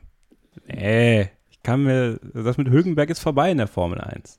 Leute, die. Ja, das sieht er, glaube ich, anders. Ich, ich, weiß, ich weiß. Also er hat ja auch dieses Ultimatum sich selbst gesetzt und jetzt munkelt man ja über Indycar-Tests und so bei ihm. Also ich weiß nicht, ich finde die Geschichte schon ganz charmant, dass Bottas dahin zurückgeht, wo er auch gute Zeiten hatte und durchaus nochmal in so eine äh, Leaderrolle gehen kann. Und wer sagt denn, dass Williams nicht nächstes Jahr plötzlich den großen Wurf macht? Ist ja alles neu, Sascha. Na, ich sag das. okay. ja, glaube ich nicht. Das kann ich mir nicht vorstellen. Natürlich kann es immer sein. Ich meine, wir hatten das ja oft bei, bei radikalen Regeländerungen so, dass dann auf einmal, ja, Brown GP zum Beispiel, auf einmal irgendwas super funktioniert und dann ähm, bist du vorne dabei. Kann ich mir aber bei, ernsthaft, ich kann es mir schwer vorstellen, dass das bei Williams der Fall sein, sein sollte. Es ist ja die Frage, ob dir, ob dir ein Bottas, der vielleicht nervlich ausgelutscht ist, dann hilft. Das, ja, das ist, das ist tatsächlich die, die, diese eine Frage äh, der Psychologie, ob das bei ihm dann, dann funktioniert. Ich, ich würde es nicht ausschließen. Ich, wenn ich Bottas wäre, würde ich mich, glaube ich, auch eher Williams anschließen als Alfa Romeo. Ist nur mein, mein Gefühl, aber äh, gut, mal abwarten. Wir werden es hoffentlich bald erfahren. Äh, über einfacher möchte ich dann aber doch noch sprechen. Sebastian Vettel. Ja, Dave, äh, großartige Message, die er das ganze Wochenende durch Ungarn getragen hat. Eine ganz wichtige für äh, die LGBTQ-Plus-Gemeinde äh, auf der ganzen Welt, aber besonders in Ungarn. Äh, Lewis Hamilton hat das auch gemacht. Auch da haben wir bei uns in der Starting Telegram-Gruppe äh, ja sehr harte Unterschiede gehabt in der Art und Weise, wie das wahrgenommen wird. Ich finde, jeder soll es so machen, wie er es für richtig hält, sich zu äußern in diese Richtung. Das kann man nicht aufwiegen, ob man jetzt auf der Startaufstellung ein T-Shirt trägt oder nur bei Social Media eine Story postet. So oder so ist es wichtig und es erreicht jeweils genau die Leute, die es erreichen soll. Also das ist meine Meinung dazu. Aber dann dieser bittere Moment, äh, Sebastian Vettel holt aus einem schlechten Start das Beste raus, sage ich mal, und äh, fährt auf Platz zwei und, und am Ende ist kein Liter Benzin mehr im Tank. Und Mann, also ich hab's ihm gegönnt am Wochenende. Ich hab's ihm wirklich gegönnt. Ja, also das sind ja jetzt quasi mehrere Geschichten, was so die reine Message nach außen angeht. Ich habe das Gefühl, je mehr die Leute sich quasi dran reiben, desto wichtiger ist es halt auch trotzdem so eine ja. Message nach außen zu tragen. Klar, am Ende gibt es dann die Verwarnung dafür, dass man es eigentlich nicht darf. Das hatte ja auch Hamilton letztes Jahr, ich glaube, in Mugello gehabt. Mhm. Aber ähm, ich finde es halt schön, dass er trotzdem dafür einsteht. Und ich schließe mich da auch dann vollkommen an, dass das halt eine sehr wichtige und gute Message ist, die er da vermittelt. Ja, dann im Rennen, das ist halt dann eine mehrfache Tragödie gewesen. Natürlich einerseits der misslungene Undercut-Versuch, dadurch, dass Aston Martin Boxenstopp dann nicht ganz zeitig hinbekommen hat. Ja, und äh, dann natürlich diese Benzinthematik. Ähm, es ist super, super schade. Ich muss sagen, äh, Sebastian Vettel in diesem Jahr kommt mir sehr stark verändert vor, äh, auch wenn er vereinzelt noch Fehler macht, die er in den letzten Jahren gemacht hat. Wir hatten das in Bahrain zum Beispiel oder auch in Silverstone, wo er den klassischen Spinalla gemacht hat. Aber ähm, ansonsten fernab davon ist Vettel nicht so, dass er jetzt, finde ich, jederzeit quasi Lance Stroll komplett überragt. Aber eine Sache, die mir in den letzten Jahren oft gefehlt hat bei Vettel, war, zur Stelle zu sein, ähm, wenn es drauf ankommt und wenn mal wirklich was zu holen ist. Und in Baku und auch hier in Ungarn hatte man das Gefühl, dass er halt genau das gemacht hat. Und das ist etwas, was er für mich ein bisschen in den letzten Jahren vermissen ließ. Und deswegen bin ich da schon sehr positiv angetan von dem, was er bis jetzt in der Saison geleistet hat. Also starke Sache bis jetzt. Ja, finde auch, der holt das Maximale raus, was geht. Das Auto ist definitiv ja kein Auto, das jetzt von selbst in die Top 5, 6 fährt. Also das ist ja mal Fakt. Insofern äh, ist das echt okay. Im Quali hat er den Stroll meistens im Griff. Ähm, das finde ich auch gut. Die zwei Zehntel, drei Zehntel ist er schon dann auch davor. Äh, hat eine bessere Rennpace in der Regel. Also das ist schon, das ist schon durchaus, durchaus sehr ordentlich und dafür kann er ja jetzt nichts, was da passiert ist am Sonntag. Also auch da gab es ja einige äh, Nachrichten, die mich erreicht haben von Leuten, die ihm da den Fehler irgendwie reinschieben wollen. Da kann er ja nichts dafür. Da muss er sich ja aufs Team verlassen und äh, auf das hören, was das Team ihm da mitgibt und sagt natürlich bitter. Wir hatten es ja vorhin schon mal ange, angerissen. Es ist halt nun mal eine Regel und äh, die besagt, dass das so sein muss, dass noch so viel Sprit drin sein muss. Und das hat jetzt auch nichts mit dem deutschen Aspekt zu tun oder was auch immer. Oder der Hamilton kommt immer durch. Es ist so. Gab ja in der Historie, Dave hat es ja auch schon gesagt, mehrfach äh, solche Vorfälle. 2012 ne, war es, glaube ich, mit Hamilton. Also schade für ihn und bitter, aber am Ende wird er, also da ist er auch erfahren genug, äh, diesen zweiten Platz für sich ganz persönlich mitnehmen, auch wenn er jetzt nicht ähm, auf der Tafel irgendwo erscheint und äh, dann die Motivation draus ziehen äh, für, für die kommenden Aufgaben. Tja, und ich finde es immer wieder faszinierend zu sehen, wie auf Kante genäht das Ganze dann ist. Ne? Also sowohl bei Williams als auch bei Aston Martin, dass da wirklich bis zur letzten Runde getimed wird, wie viel Sprit dann da sein soll. Und äh, ja, wenn es dann ausgeht, geht's aus. Also genauso gut hätten es auch die Williams haben können mit der Disqualifikation. Und äh, das ist halt genau das, was die Formel 1 dann auch ausmacht. Also dieser Ritt auf der Rasierklinge, wirklich bis zum letzten Tropfen alles zu nutzen. Und äh, ja, das ist in diesem Fall leider nicht aufgegangen. Ich weiß aber nicht, der Protest läuft ja noch, ne, Sascha? Ja, ja, ganz durch ist es natürlich noch nicht. Also angeblich ist ja was an der Benzinpumpe gewesen und da hängen wohl diese 0,7 Liter noch drin irgendwo. Ähm, da bin ich zu wenig Techniker, um das wirklich äh, beurteilen zu können. Das Auto wird gecheckt jetzt wohl. Wenn sie die 0,7 noch irgendwo finden und es verargumentieren können, dass die Benzinpumpe kaputt war und es daran lag, dann weiß ich jetzt nicht. Also angeblich äh, würde man dann ihm praktisch den zweiten Platz wieder zurückgeben. Aber gut, sie haben ja jetzt ein bisschen Zeit, bis Spa ist er noch ein bisschen hin, um dann eine Entscheidung zu finden, woran es dann auch wirklich lag. So, und wir machen jetzt eine kurze Pause und dann gehen wir mal in die Halbzeit der Formel 1. Äh, wollen wir so ein bisschen das Revue passieren lassen, was bislang so passiert ist. Also bleibt dran, hier bei Starting Grid, dem Formel 1 Podcast auf meinsportpodcast.de. Halbzeit-Talk hier bei Starting Grid, dem Formel 1 Podcast auf meinsportpodcast.de. Kevin Scheuren, Sascha Roos und Dave Gaming. Dave, kommen wir mal zu dem, was äh, ja meine Grundfrage auch sein soll jetzt hier. Was ist für dich die größte Überraschung der ersten äh, Halbzeit der Formel 1 Saison 2021 positiv? Äh, Lando Norris, würde ich sagen. Und Carlos okay. Sainz so ein bisschen vielleicht im Zusammenbund. Also bei, bei, bei Lando Nor also bei Carlos Sainz gebe ich dir total recht. Bei Lando Norris musst du es ein bisschen erklären, weil so überraschend finde ich das jetzt nicht, wie es bei ihm weitergeht. Mm, ja gut, bei mir ist es halt so ein bisschen äh, gekoppelt daran, was meine negative Überraschung ist, nämlich Daniel Ricciardo. Ich hm. ging felsenfest davon aus, bevor die Saison losging, dass Daniel Ricciardo Norris vollkommen unter Kontrolle haben wird, dass er da klar vorne sein wird und ja, da muss man auch mal Fehleinschätzungen zugeben. Und äh, ja, man sieht aktuell ist Lando Norris halt ganz, ganz, ganz klar vorne. Und auch wenn Ricardo hin und wieder einen Lichtblick hat, äh, ich hätte es halt nicht erwartet, dass äh, Norris so stark vor Ricardo ist. Ist tatsächlich was, äh, Sascha, ne? Was viele nicht gedacht haben. Also ich habe jetzt hier gerade mal unsere Tipps vor der Saison der Teamduelle und da haben wir alle drei, Lisa Höfer von RTL hat das ja damals auch mitgetippt, auf Daniel Ricciardo getippt. Äh, und der ist tatsächlich bei mir auch die, die negative Überraschung der Saison bislang. Ja, bei mir auch. Also ich dachte eigentlich schon, dass der so nach vier, fünf Rennen äh, den Schalter findet, um äh, auch im McLaren gut und schnell zu sein. Offensichtlich nicht. Äh, was da die Hauptproblematik ist, das wissen sie bei McLaren auch nicht. Also wir reden ja auch viel mit Andreas Seidel. Äh, ich will jetzt nicht sagen, dass der verzweifelt. Also so weit ist es natürlich nicht. Dafür steht das Team zu gut da, auch dank Lando Norris. Ähm, aber die rätseln auch. Ne? Und äh, der unglücklichste von allen ist der, der immer grinst normalerweise. Also das ist äh, auch, auch, auch echt ein Drama, dem dann zuzugucken. Also der lässt schon ganz schön die Flügel hängen. Also vielleicht tut ihm jetzt die Pause gut. Vielleicht ist auch äh, Spa genau seine Strecke. Also das ist eine, würde ich jetzt mal sagen, von seinem ganzen Fahrstil her, die ihm liegen könnte. Und er schöpft da wieder ein bisschen Selbstvertrauen. Aber das ist schon bitter. Ne? Ich weiß jetzt auch nicht, wie es am Ungaroring gelaufen wäre. Sein Auto war ja auch, glaube ich, ziemlich beschädigt nach dem, nach dem äh, Unfall am Anfang. Ähm, aber es wäre sehr wünschenswert, dass es für ihn wieder ein bisschen aufwärts geht. Äh, das, ist mal, das ist mal Fakt.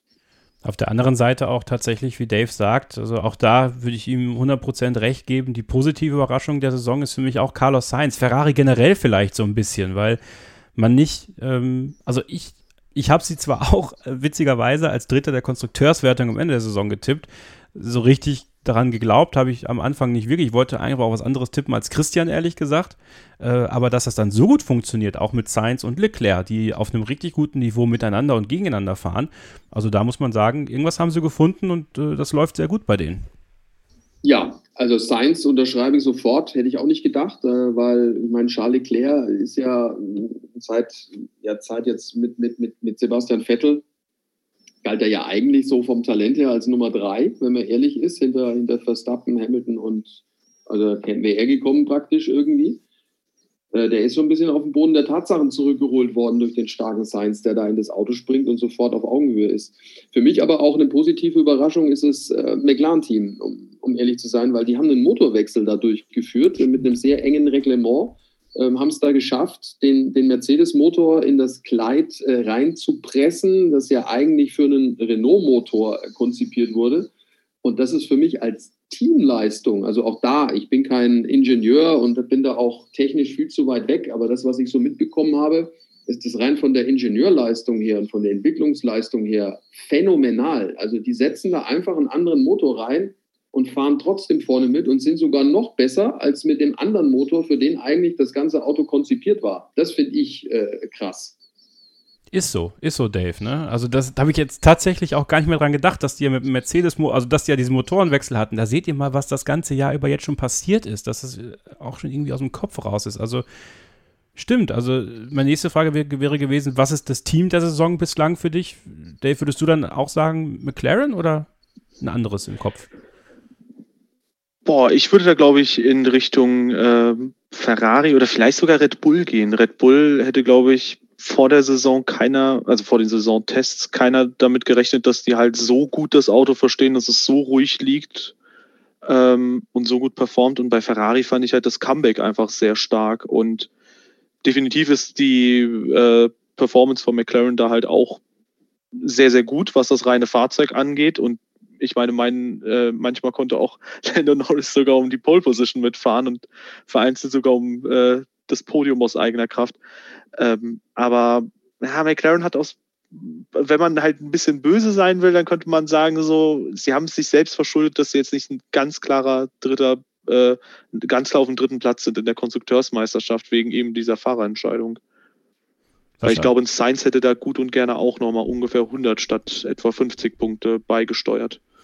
Ja, ja, ist, ja, sie haben sich halt bei McLaren äh, einen gewünscht, der eine Benchmark ist. Und das war das Problem, glaube ich. Sie wussten halt nicht so ganz, wie sind die äh, Leistungen einzuschätzen. Ist jetzt der, mhm. der Lando so gut oder ist der Sainz so schlecht oder wie auch immer? Ich meine, die hatten ja noch kein Rennen gewonnen bis zu den, oder haben sie immer noch nicht, aber sind ja jetzt nicht unbedingt Dauergäste am, am, am Podium, ne, in gewisser Weise. Und äh, deswegen wollten sie einen Grand Prix-Sieger halt in ihrem Team haben. Und an dem Danny Ricciardo waren sie wohl schon länger dran. Und als der dann ähm, ja, auf dem Markt war quasi, haben sie gesagt, okay, das ist unsere Benchmark. Da wissen wir dann auch, wie gut ist Lando Norris wirklich, um das mal einschätzen zu können. Hätten sie sich mal Alonso geschnappt. genau. Der, der, wär, der, war ja quasi noch unter Vertrag, glaube ich, ne, bei Ihnen. Den ja. hätten sie ja nur verlängern dürfen. Ja. so ein bisschen wie der entlassene Trainer, der noch so auf der, auf der Payroll ist, den man ja, ja. eigentlich zurück installieren könnte, wenn man denn will. So, ne? Ähm, ja, Team des Jahres für dich äh, oder Team des, des Halbjahres für dich, Sascha. Team des Halbjahres für mich, ja, müssen wir schon, äh, ja, also rein vom, von der Performance her und von dem hat, hat Dave natürlich recht. Es ist, es ist schon Red Bull. Also ich hätte jetzt auch nicht gedacht, dass die so äh, dominant dann auch sein können, wie über diesen langen Zeitraum. Ähm, mit, mit fünf Siegen waren es, glaube ich, ja am Stück. Und wenn man dann noch berechnet, dass er Silverstone auch hätte gewinnen können, der Verstappen, und dass er Baku gewonnen hätte, wenn das nicht passiert wäre, dann äh, wissen wir ja, wo die stehen hätten können, rein theoretisch. Auch Bahrain, wenn er nicht außenrum äh, überholt, ja, äh, und vielleicht da auch ein bisschen cleverer sich anstellt. Auch das übrigens, weil wir es vorhin hatten von Rennintelligenz. An der Stelle hätte er ihn wahrscheinlich gar nicht überholen müssen in Bahrain. Ne? Den hätte er vielleicht auf der Geraden gepackt oder wo auch immer. Ähm, auch da haben sie ja Punkte liegen lassen, Red Bull. Ich würde tatsächlich auf Ferrari gehen. Ich ähm, bin, bin da echt äh, überzeugt davon, dass, dass sie mit dem Fahrerduo alles richtig gemacht haben. Es ist vielleicht das stärkste Fahrerduo, was das Niveau, das gegenseitige Niveau angeht im Feld, was zusammenfährt. Ähm, vielleicht sogar noch stärker, als es vielleicht Mercedes ist. Äh, Red Bull ist halt immer noch eine Max Verstappen-Veranstaltung leider. Perez ist meiner Meinung nach auch zu weit weg. Äh, das ist meine nächste Frage. Wer muss sich für euch in der zweiten Halbserie ordentlich strecken. Ähm, da würde ich Sergio Perez echt in die Pflicht nehmen wollen, weil für meine Begriffe ist er immer noch gerade im Quali nicht nah genug dran an Max Verstappen und ist keine wirkliche Hilfe. Und deswegen habe ich jetzt auch äh, eher Sorgen, dass, dass Red Bull das mit der, mit der Team-WM vielleicht auch gar nicht so gut hinbekommen könnte. Also wer, wer muss sich für euch, wer muss sich für euch strecken, Sascha? Ja, Paris auf jeden Fall. Danny Ricciardo muss ich auch strecken, hat man schon, hat man schon thematisiert. Und ich finde auch, äh, das ist jetzt fies, aber auch Zunoda, das ist jetzt gemein mit seiner Körpergröße, aber auch der muss sich strecken. weil, da muss man ja aufpassen, was man sagt, ne, eigentlich. Das ist nicht ganz äh, korrekt. Aber äh, ich finde auch, dass der äh, schon auch sehr viel äh, Mist gebaut hat bisher in dieser Saison, nachdem er so auch von uns so ein bisschen hochgejubelt wurde ganz am Anfang. Interessanter Punkt, Dave. Ne? Yuki Tsunoda, äh, der auch ein bisschen abgetaucht ist, wie das ganze Alpha Tauri-Team eigentlich. Ne? Vielleicht auch ein Team, was sich komplett strecken müsste, mal wieder. Ja, Alpha Tauri, ähm, ich habe es gerade verwundert festgestellt, ist tatsächlich auf Platz 6 nur neun Punkte hinter Alpine. Aber wenn man bedenkt, was sie für Punkte weggelassen haben, dann ist das schon wirklich sehr, sehr schade aus der Sicht des Teams, weil äh, wenn man mal an Bahrain zurückdenkt, Gasly mit einem Auffahrunfall gegen, ich glaube, einen McLaren war es. Ja. Äh, in Imola haben sie, warum auch immer, nach einem brillanten Qualifying Gasly auf Platz 5 liegend auf Heavyweights ins Rennen geschickt, wo alle anderen die Intermediates drauf hatten. Also auf Platz 5 halt als Alpha Tauri gambeln würde ich halt auch nicht. Insgesamt aber haben sie sich dann doch so durch zwei, drei Überraschungsrennen äh, gut nach vorne gearbeitet. Aber ich würde auch Yuki Tsunoda da reinnehmen.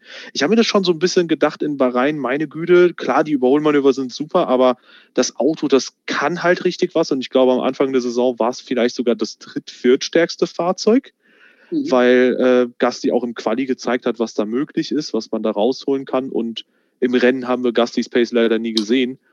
Ähm, aber ja, zu Noda, ich sag mal, wenn der die Rennen normal zu Ende gefahren wäre, dann wäre das wahrscheinlich alles sehr normal, was man so bewerten würde. Gut, der muss seine Pace noch finden.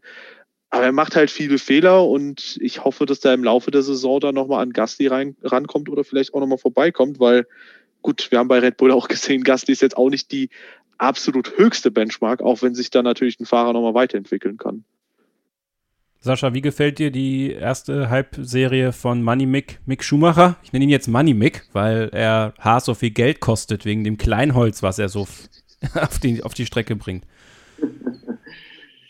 Ja, ich finde, dass er das schon super macht. Ne? Also ich meine, auch da, wir haben jetzt ein paar Mal das Wort Benchmark in den Mund genommen. Auch da ist natürlich schwer, es wirklich beurteilen zu können. Also ich halte Mazepin für einen deutlich besseren Fahrer als viele andere, äh, die sehr gern auch auf ihm rumhacken. Klar, haben wir auch getan. Ähm, auch logisch, aber ich glaube, er ist so schlecht, wie, wie, wie man oft ihn macht, ist er gar nicht. Ähm, aber trotzdem, auch da ist es schwer einzuschätzen, wie gut ist Mick Schumacher wirklich. Also das, ist, das, ist, halt auch so ein Ding mit dem Auto. Äh, wenn es immer nur hinten rumgurkst, wird es schwer. Ich finde, dass er das zum Beispiel jetzt am Sonntag super gemacht hat. Hat sich da schön gewehrt, hat ein paar ganz gute Fights irgendwie auch gehabt, hat sich auch ähm, mit Verstappen so ein bisschen angelegt. Äh, fand, ich, fand ich ehrlich gesagt echt super, dass er das so gemacht hat. Ähm, generell seine Quali-Performance ist natürlich äh, super, also klar besser als die von Mazepin. Aber es ist halt wirklich schwer zu beurteilen mit einem Auto, mit dem du standardisiert hinten rumfährst und mit einem Teamkollegen, der zum einen verunsichert ist, der einen schlechten Ruf hat und äh, der nicht so richtig zu seiner Form findet. Also es ist schade, dass man es nicht seriös eigentlich betrachten kann. Dave, wie siehst du die erste Halbserie von Mick Schumacher? Ja, ich finde es auch ähm, sehr stark, was er abliefert. Klar, er hat, was die reinen Sachschäden angeht, vielleicht sogar die Nase vorne im Haas-Team-Duell.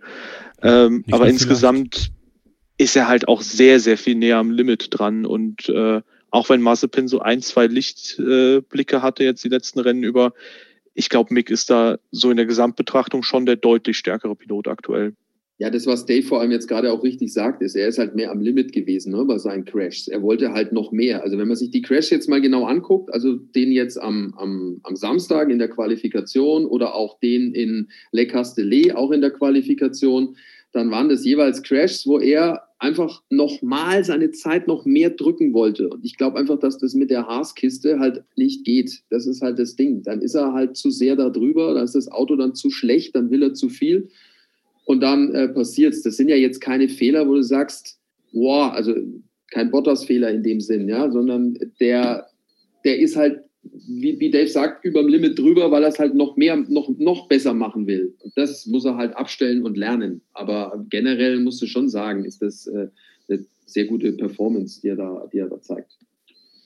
Ich muss natürlich äh, zum Abschluss dieses Takes ne, und diese kleine Vorausschau müssen wir uns ein bisschen gönnen. Also ich möchte dann schon von euch jetzt noch hören, äh, wen ihr Stand jetzt ja, als Weltmeister der Saison 2021 seht. Das, das würde mich jetzt interessieren, weil das werde ich euch dann am Ende der Saison nochmal aufs Brot schmieren. Sascha, sag mal. Ja, ich glaube, dass es Verstappen dann schon macht. Ich glaube einfach, dass äh, Red Bull unbedingt den Titel will und äh, dass die auch deutlich noch mehr investieren äh, in das Auto und in die Entwicklung, als das Mercedes tun wird. Die Frage ist halt nur, was das jetzt mit dem Motorschaden oder mit dem Motor noch auf sich hat. Wenn er da natürlich noch eine Grid-Penalty irgendwo kriegt, äh, zu einem blöden Zeitpunkt, dann kann es natürlich doof werden. Es wird auf jeden Fall knapp und ich glaube aber trotzdem, dass es Verstappen zieht. Dave, wen sagst du? Ich lege mich auf den britischen Fahrer fest, Lando Norris. Ah. Ähm, äh, nee, ich glaube. Hm? Hören die anderen jetzt auf? ja, äh, ja, die werden sich ab jetzt immer in die Kiste fahren und äh, dann gibt es immer Diskussionen und Norris äh, ist der lachende Dritte, äh, Erste dann. Äh, nee, ich glaube tatsächlich, dass es eventuell nochmal in Richtung Lewis Hamilton gehen könnte. Ich bin halt super verunsichert. Ich glaube, insgesamt das Gesamtpaket Verstappen Red Bull ist ein bisschen stärker, aber potenziell stehen die sich vielleicht ein bisschen im Weg durch eventuell zu viel Ehrgeiz. Ähm, deswegen, ich würde es so ähnlich sehen wie Sascha. Red Bull will den Titel unbedingt, aber vielleicht auch dann zu sehr, weil das hat ja auch jetzt die letzten Wochen dazu geführt, dass die Kräfte oder auch die Konzentration einfach ein bisschen auch auf den falschen Prioritäten lag. Ich bleibe bei meinem Tipp von vor der Saison. Red Bull wird Konstrukteursweltmeister und Lewis Hamilton wird Fahrerweltmeister. Und, äh, Was aber dann, Kevin, wenn man die Punkte dann so betrachtet, auch daraus schließen lässt, dass es super spannend wird, weil ja. anders geht es ja dann nicht. Also das muss ja dann super eng werden. Ja. Ich glaube auch, dass es eng bleibt. Ich glaube nicht, dass es wie die letzten Jahre sein wird, dass wir in Mexiko schon den, den Weltmeistertitel von Lewis Hamilton feiern werden.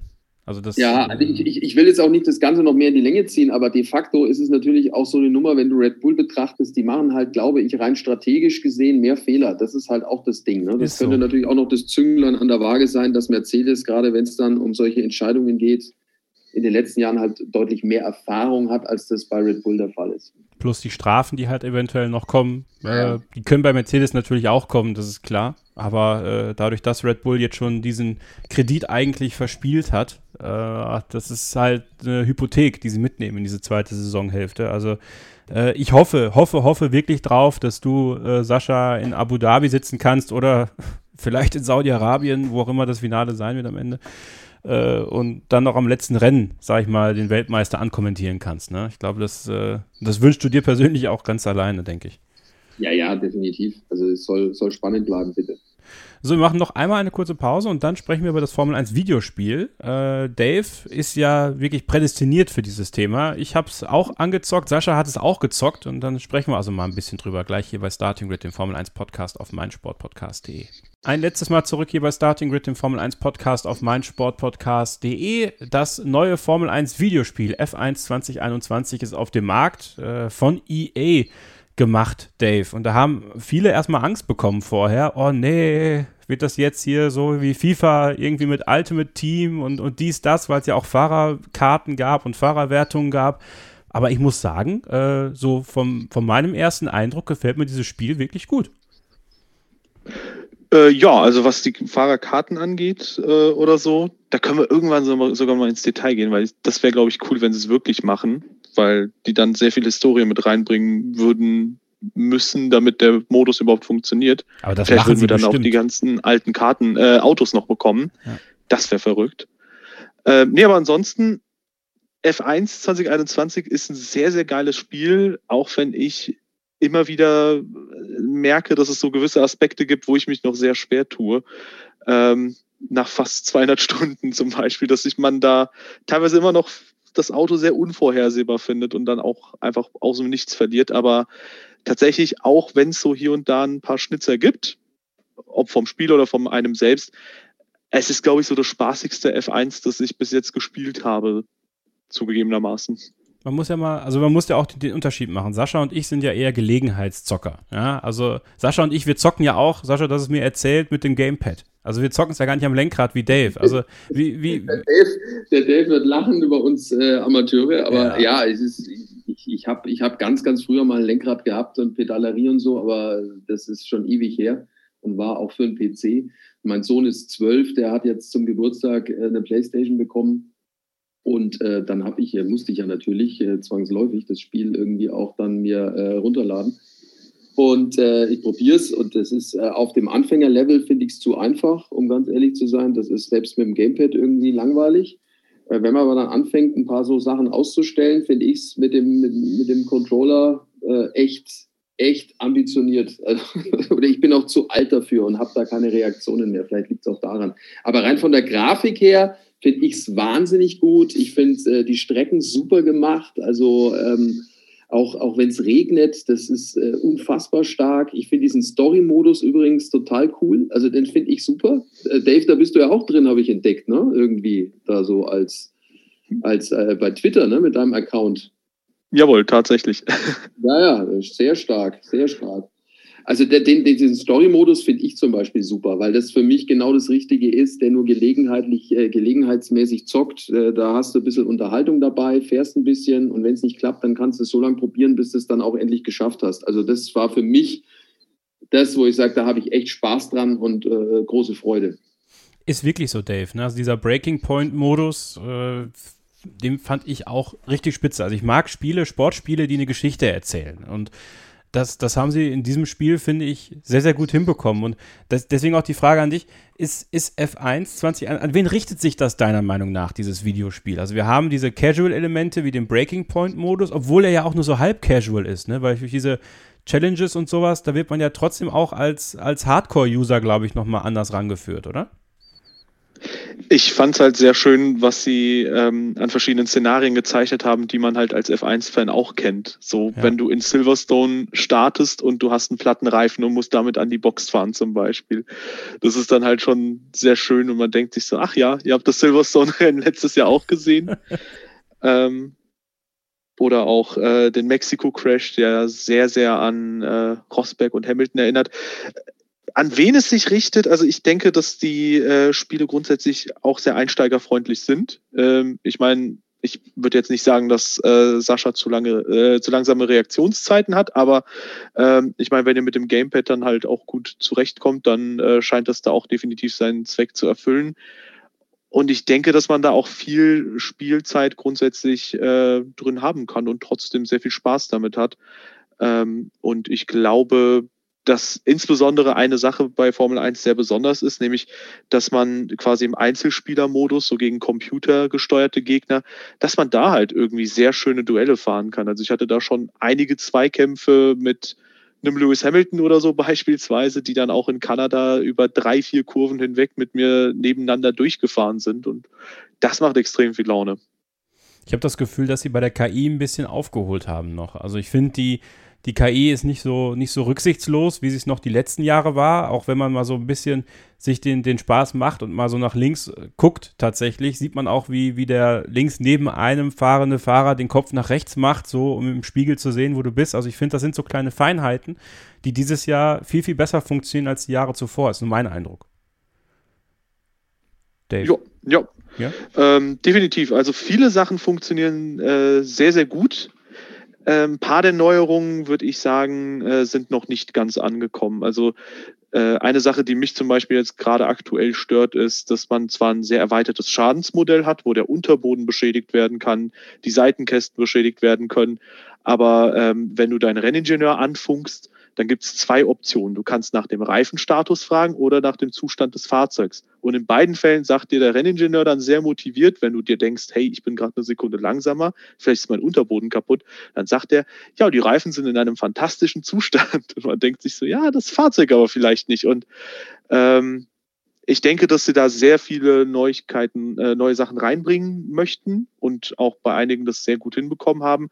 Ähm, und ich glaube, so ein paar Sachen werden dann nochmal verfeinert. Äh, mittlerweile werden Spiele ja auch nachträglich äh, nochmal gepatcht und verbessert. Und ich bin da mal gespannt, wie das sich so weiterentwickelt jetzt die nächsten Wochen, weil äh, ich kann mir schon vorstellen, so diese paar Sachen, wo ich sagen würde, da hätte ich ein bisschen dran zu kritteln, dass das ausgemerzt wird. Sascha, wer hat in den Duellen mit, de mit deinem Sohn äh, die Nase vorn? Äh, ich. Also da muss ich sagen, da habe ich schon noch den Hut auf, was das anbelangt. Äh, wenn ich mit ihm FIFA zocke, habe ich ein Problem. Aber äh, bei der, na, ne, bin ich schon noch der Herr im Haus, wenn es um Motorsport geht. Was ist äh, deine Lieblingsstrecke? Wo klappt es am besten bei dir? Äh, äh, ich bin ja dann eher jemand, der dann mit den leichteren Strecken besser zurechtkommt. Also äh, jetzt zum Beispiel Montreal finde ich jetzt für mich okay. Da komme ich gut zurecht. Also ich habe eher Schwierigkeiten. Ich habe jetzt hier in der Vorbereitung auch auf den Ungaroring, gut, den kenne ich natürlich schon auch, aber ich bin Ungaroring gefahren. Ich, also ich war kurz davor, den Controller gegen die Wand zu pfeffern. Also, also ich finde es so schwer. Also ich finde, Ungaroring kommt ja, das ist, ist ja gleich nach Monaco für mich. Das ist ja unfassbar. Deswegen, ist, deswegen jetzt mal ohne Witz, das ist gar nicht so schlecht für, für mich auch, das zu machen, weil du siehst schon auch Unterschiede, wie Strecken sind und was die, was die mit einem machen können als Fahrer. Also um Gottes Willen, aber du kannst es schon, so grob nachvollziehen kannst du schon. Dave, du zockst ja auch andere Rennspiele. Wie ist da so die äh, Streckenphysik einzuordnen bei den Formel 1 Videospielen? So ganz explizit bei diesem jetzt. Ist das, ist das im Vergleich zu anderen Videospielen, wenn du da vergleichbare Strecken, also die gleiche Strecke in einem anderen Videospiel, iRacing oder sowas zum Beispiel hast, ähm, nimmt sich das da viel? Ist das gut gemacht? Ein Aspekt, der äh, leider bei F1 noch nicht ganz Einzug gehalten hat, äh, das sind lasergescannte Strecken. Das bedeutet, dass die Strecke halt von der Oberfläche einmal komplett abgelesen ist und so ins Spiel integriert wird. Ähm, das passiert dann auch in einigen Simulationen. iRacing hast du ja auch schon genannt, äh, Assetto Corsa Competizione zum Beispiel auch. Da sind die Strecken ebenfalls lasergescannt. Äh, ich glaube, im Detail merkt man da schon Unterschiede. Ich persönlich bin aber bei dem Punkt, dass ich sage, mir fällt es nicht auf, weil die Autos so grund, grundlegend unterschiedlich sind, ähm, dass mir das zum Beispiel nicht auffällt, wenn Leute sagen, ja, aber Spa sieht doch in ACC ganz anders aus. Und ich denke mir so, ja, aber du fährst auch in ganz anderen Autos durch. So. Also ich bin da ein bisschen weniger sensibel bei diesem Thema, aber ich denke, so als gute Annäherung funktioniert das trotzdem sehr gut. Ähm, auch einen Schritt nach vorne gemacht, zumindest, äh, gut, ich habe es jetzt noch nicht so oft machen können, weil Corona und so leider, aber Multiplayer-Modus und äh, generell auch äh, einen verbesserten Koop-Modus, äh, den sie ja jetzt integriert haben, auch eigentlich ein Schritt, der lange überfällig war, oder, Dave? Ja, das funktioniert auch tatsächlich online. Ähm, du kannst dich da mit einem Freund kurz schließen und ihr könnt online sogar bei verschiedenen Teams fahren, wenn ihr da so ein bisschen merkt, okay, da ist der eine ein bisschen schneller als der andere. Ähm, ja, und dann äh, kann man da gemeinsam quasi eine Karriere fahren, Fahrzeugteile weiterentwickeln am eigenen Auto und so das eigene Team zum Weltmeistertitel führen. Und äh, ja, ist auch sehr, sehr schön tatsächlich, dass sie das dann integriert haben. Dave, jetzt muss ich aber nachfragen, weil ich mit meinem Sohn nämlich hier mit dem geteilten Bildschirm das gemacht habe. Das fand ich ganz cool. Was aber nicht geht, ist eine, eine Karriere gemeinsam mit geteiltem Bildschirm, oder? An einem Gerät. Also zumindest habe ich es nicht hinbekommen. Vielleicht war ich auch zu doof. Soweit ich weiß nicht. Ich glaube, dafür braucht man tatsächlich dann die Online-Anbindung okay. und zwei Konsolen dann. Ja, wobei das mit dem geteilten Bildschirm finde ich super. Also das ist, äh, fand, fand, ich jetzt toll. Das ging, glaube ich, vorher ja auch nicht. Wenn ich, ich, ich die Vorgänger kenne ich jetzt nur so halb, um ehrlich zu sein. Das finde ich auch äh, eine super Option. Also gerade jetzt hier Vater-Sohn-mäßig ist echt cool. Mhm. Dave, hast du, hast du für, für Leute, die da jetzt so einsteigen, irgendwie Tipps, wie man da einen guten Zugang, wie man, wie man vielleicht einen schnellen und guten Zugang in dieses F1-Videospiel finden kann? Du hast es jetzt so lange gezockt, du hast so viele tolle Videos dazu gemacht auf deinem YouTube-Kanal, den äh, ich werde alle deine YouTube-Kanäle, Kanale, bitte, Kanäle natürlich äh, verlinken. Channels, genau, man sagt ja Neudeutsch Channels, äh, werde ich natürlich alle verlinken. Hast ja mittlerweile diverse aufgebaut, ein ganzes Imperium an YouTube-Channels. ähm, also gibt es da so, so, so, Tipps und Tricks, wo du sagst, so, achtet da mal drauf, damit macht es euch direkt zu Beginn nochmal ein bisschen mehr Spaß, weil man muss ja diesen, diesen, diesen Punkt, dass es mal losgeht, erstmal finden. Grundsätzlich würde ich sagen, man kann einfach loslegen und drauf losspielen und sollte sich nicht zu viel einreden lassen, was man beachten sollte, zum Beispiel ohne Traktionskontrolle zu fahren oder so oder ohne ABS zu fahren. Das ist halt alles, finde ich, nicht so wichtig. Ähm, ich habe da auch, ähm, wie du schon gesagt hast, sehr viele Videos zugemacht, wenn man das möchte. Ähm, aber ich finde, viele Sachen sind optional.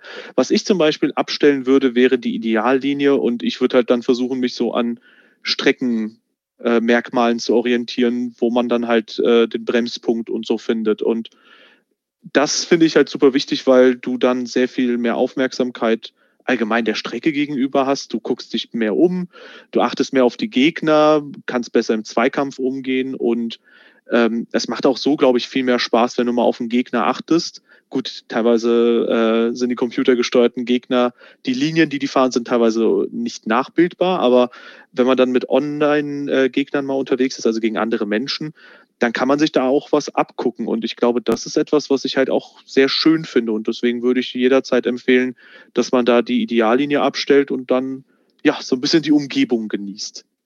Würde eigentlich sagen, müssten wir mal, wir sind ja alle Lackner Ultras, Sascha, hier bei uns bei Starting Grid. Also da müssen wir eigentlich mal das Analysetool von, von Leo Lackner äh, reinbekommen für Dave, dass er mal dann äh, gut durchanalysiert wird für seine Sessions. Der Circle of Doom. Äh, genau. Der Circle of Doom ist übrigens mein Lieblingstool, äh, was, was Leo da hat. Ähm, ja, also ich äh, glaube, dass Videospiele äh, Spaß machen sollen und, und diese Simulation, äh, wie es ja nun mal ist, ähm, auch Spaß macht. Also F1 2021 äh, auf jeden Fall. Also Dave, Daumen hoch in der Mitte, runter. Was, wie wo würdest du es einordnen? Ich bin mal ein ganz kleines bisschen gemein. Ich sag mal, für Enthusiasten wird es wahrscheinlich ein Daumen nach oben sein. Für Neueinsteiger würde ich fast schon den Vorgänger eher empfehlen. Oh, warum? Ähm, ich habe ja vorhin von ein paar Problemen gesprochen und äh, um ehrlich zu sein, die Zugänglichkeit ist an ein, zwei Stellen echt schwierig, ähm, weil das Fahrzeug, also ich habe zum Beispiel, glaube ich, in F1 2021 in 200 Stunden jetzt mehr Dreher gehabt insgesamt als in den vier Vorgängerspielen zusammen und da bin ich bei ungefähr 2000 Spielstunden. Ähm, ich finde, stellenweise fühlt sich ein bisschen wenig nachvollziehbar an und ich kann mir vorstellen, dass es vereinzelt sehr frustrierend ist. Auch das Befahren von Curbs zum Beispiel. Probiert man in, Silvers, äh, in Suzuka die ersten Sektor-Curbs mitzunehmen. Ähm, da dreht es einen vereinzelt raus, wo man es eigentlich auch in der Realität hinbekommen könnte. Und ich kann mir vorstellen, dass es vielleicht ein bisschen frustrierend ist, wenn man da neu einsteigt, weil ich selbst bin auch vereinzelt mal ein bisschen frustriert. Aber ähm, ja, ich äh, wie ich gesagt habe, äh, an einigen Sachen wird gearbeitet, auch an der Fahrphysik tatsächlich. Äh, ich stehe auch in Kontakt mit einigen E-Sportlern, mit Marcel Kiefer, der wurde ja auch von äh, Sascha genannt. Danke nochmal für den Shoutout an der Stelle. ähm, und äh, der meinte auch, dass da äh, dran gearbeitet wird und ich denke, wie gesagt, dass da die Probleme noch behoben werden, aber ja, das werden wir dann in Zukunft sehen. Work in Progress, also dieses F1 2021. Ähm, ja, probiert's mal aus. Wie gefällt's euch? Schreibt es uns gerne mal ähm, in die Kommentare unter diesem Podcast auf den diversen Social Media Portalen, auf denen ihr Starting Grid folgen könnt. Ihr könnt natürlich auch meinen Gästen folgen, bei Twitter zum Beispiel, sky-sascha R für Sascha Roos und Dave Gaming 73, ne? 73 für, für Dave. Warum eigentlich 73? Das wollte ich immer schon mal fragen. Es ist die beste Zahl. Okay, ja, mehr muss es gar nicht sein. Perfekt. Äh, wenn ihr mir folgen wollt, Kevin-Scheuren. Ja, und das war unsere kleine äh, Reise nach Ungarn, unsere Halbzeitanalyse und der Blick auf F1 2021. Sascha, vielen Dank, dass du mitgemacht hast. Gerne, hat großen Spaß gemacht. Für dich geht es ja jetzt gleich in die Kommentatorenkabine bei Sky, ne? Bist du jetzt schon wieder. Äh, Tennis. Ja, also schön, schön die Nacht, Nachtsession. Könnt ihr dann auch immer schön bei Sky Sport sehen. Äh, und dann natürlich schon bald wieder die Formel 1 in Belgien. Dave, vielen Dank dir auch, dass du mit dabei warst heute. Vielen Dank auch dir für die Einladung. Hat so, mich sehr gefreut. Mich auch, mich auch. Gerne wieder. Und äh, seinen Podcast Team Radio kann ich auch absolut empfehlen, den er mit Anton macht. Aber auch die ganzen YouTube-Kanäle Backstage Boxengasse, der Sky Formel 1 Podcast äh, mit Sandra Baumgartner, Peter Hardenacke und Sascha Roos. Natürlich auch dicke Empfehlung an dieser Stelle. Und die größte Empfehlung für Starting Grid. Das muss einfach sein. Deswegen abonniert ihr den Podcast, wo ihr ihn abonnieren könnt und lasst gerne bei iTunes mal eine 5-Sterne-Rezension da. Das wird uns sehr freuen. In diesem Sinne äh, hören wir uns äh, auch in der Sommerpause wieder, nämlich nächste Woche zu einem Hörerstammtisch. Danach die Woche gibt es Vintage, The Past of Formula One. Ich verrate noch nicht mit wem. Es ist wieder ein deutschsprachiger Fahrer.